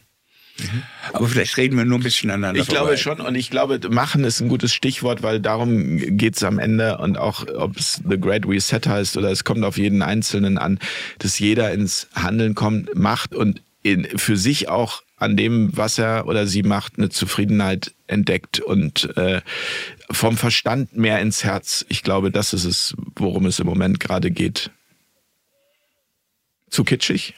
Nein, nein. Ähm, ich habe immer gedacht, es geht, geht, nur beides zusammen. Also der solange das Herz überwiegt. Und das ist, also ich kann es nur für mich sagen, je mehr ich aus dem Herzen lebe und den Verstand einfach als Werkzeug nutze, ist auf jeden Fall meine Lebensqualität und das Gefühl, was ich habe, wird immer besser. Ähm, vorher war es andersrum, ausschließlich aus dem Verstand und das Herz immer nur ab und zu. Und wenn das Herz zu laut war, dann immer der Verstand gesagt, so Herz, sei jetzt mal still, weil es muss ja so sein oder es muss so sein. Das hat sich verändert in den vergangenen Jahren, ist ein langer Prozess gewesen, aber der mh, hm, auf jeden Fall bei mir dazu führt, dass, ähm, dass, äh, dass ich mehr Sinnhaftigkeit spüre, dass ich lieber in den Spiegel gucke morgens und dass ich dadurch auch zufriedener werde. Und das wünsche ich mir einfach, dass das ganz viele auch bei sich entdecken und ja, eben diesen Prozess Verstand ist okay, aber Herz ist der Chef. Aber ah, du wolltest ja nicht Chef sein. Nein. Das Herz hat Gründe, die der Verstand nicht kennt. Äh, Pascal. Ähm, wir müssen improvisieren. Es gibt kein Wissen über, wohin es geht und wie wir gerade sein wollen. Das wäre das, ähm, was mir wichtig ist. Alle Leute, die jetzt sozusagen programmatisch äh, mit irgendwelchen Aktenordnern auflaufen, sind mir, haben ein bisschen Sorge. Also mit neuen Wahrheitskonzepten und ähm, Geschichten. Ich glaube, das Gute ist, dass, dass wir eigentlich improvisieren. Also diese, diese ganze Gegenöffentlichkeit, die sich da gebildet hat, die lebt ja auch von Hand in Mund, die hat sich selbst professionalisiert, ähm, ich finde erheblich. Ähm, und ja, was wollen Sie eigentlich? Äh, eine bessere Welt oder einfach nur eine, eine Gegenstimme sein? Das hat alles eine große Vorläufigkeit, aber da wird was ausprobiert und das finde ich gut. Mhm. Das gefällt mir. Weil ausprobiert ist Handeln. Ja. Dankeschön, Walter. Ich danke euch, es war mir ein großes Vergnügen. Ähm, ich habe zum Schluss noch hier, ich habe einen Sinnfragenkombinator oh. geschenkt bekommen und den würde ich gerne heute einmal zum Einsatz bringen. Ähm, das funktioniert ganz einfach. Also ich schlage die eine Seite auf ja. ja und dann gebe ich es dir rüber, du schlägst die andere Seite auf und beantwortest mir die Frage, ach, das ist ja lustig, ich schlag auf, ist Rauchen und jetzt schlägst du bitte ich die rechte Seite auf, genau. Ist Rauchen die Lösung? Nein, aber es hilft manchmal. ja, vielen, vielen Dank. Ähm, für dein Kommen, für dein Sein, für ich deine Offenheit, für, für das Gespräch. Spaß gemacht, Spock. Jens, danke, Spock. Danke, danke Alex. Danke, danke Alex. euch fürs Zuschauen und für eure Unterstützung, wie immer. An dieser Stelle, die brauchen wir für dieses Projekt. Aber ich glaube, da wiederhole ich mich, das wisst ihr schon. Also von daher alles Liebe, gute Nacht und bis ganz bald an dieser Stelle. Tschüss. Boom, boom, boom.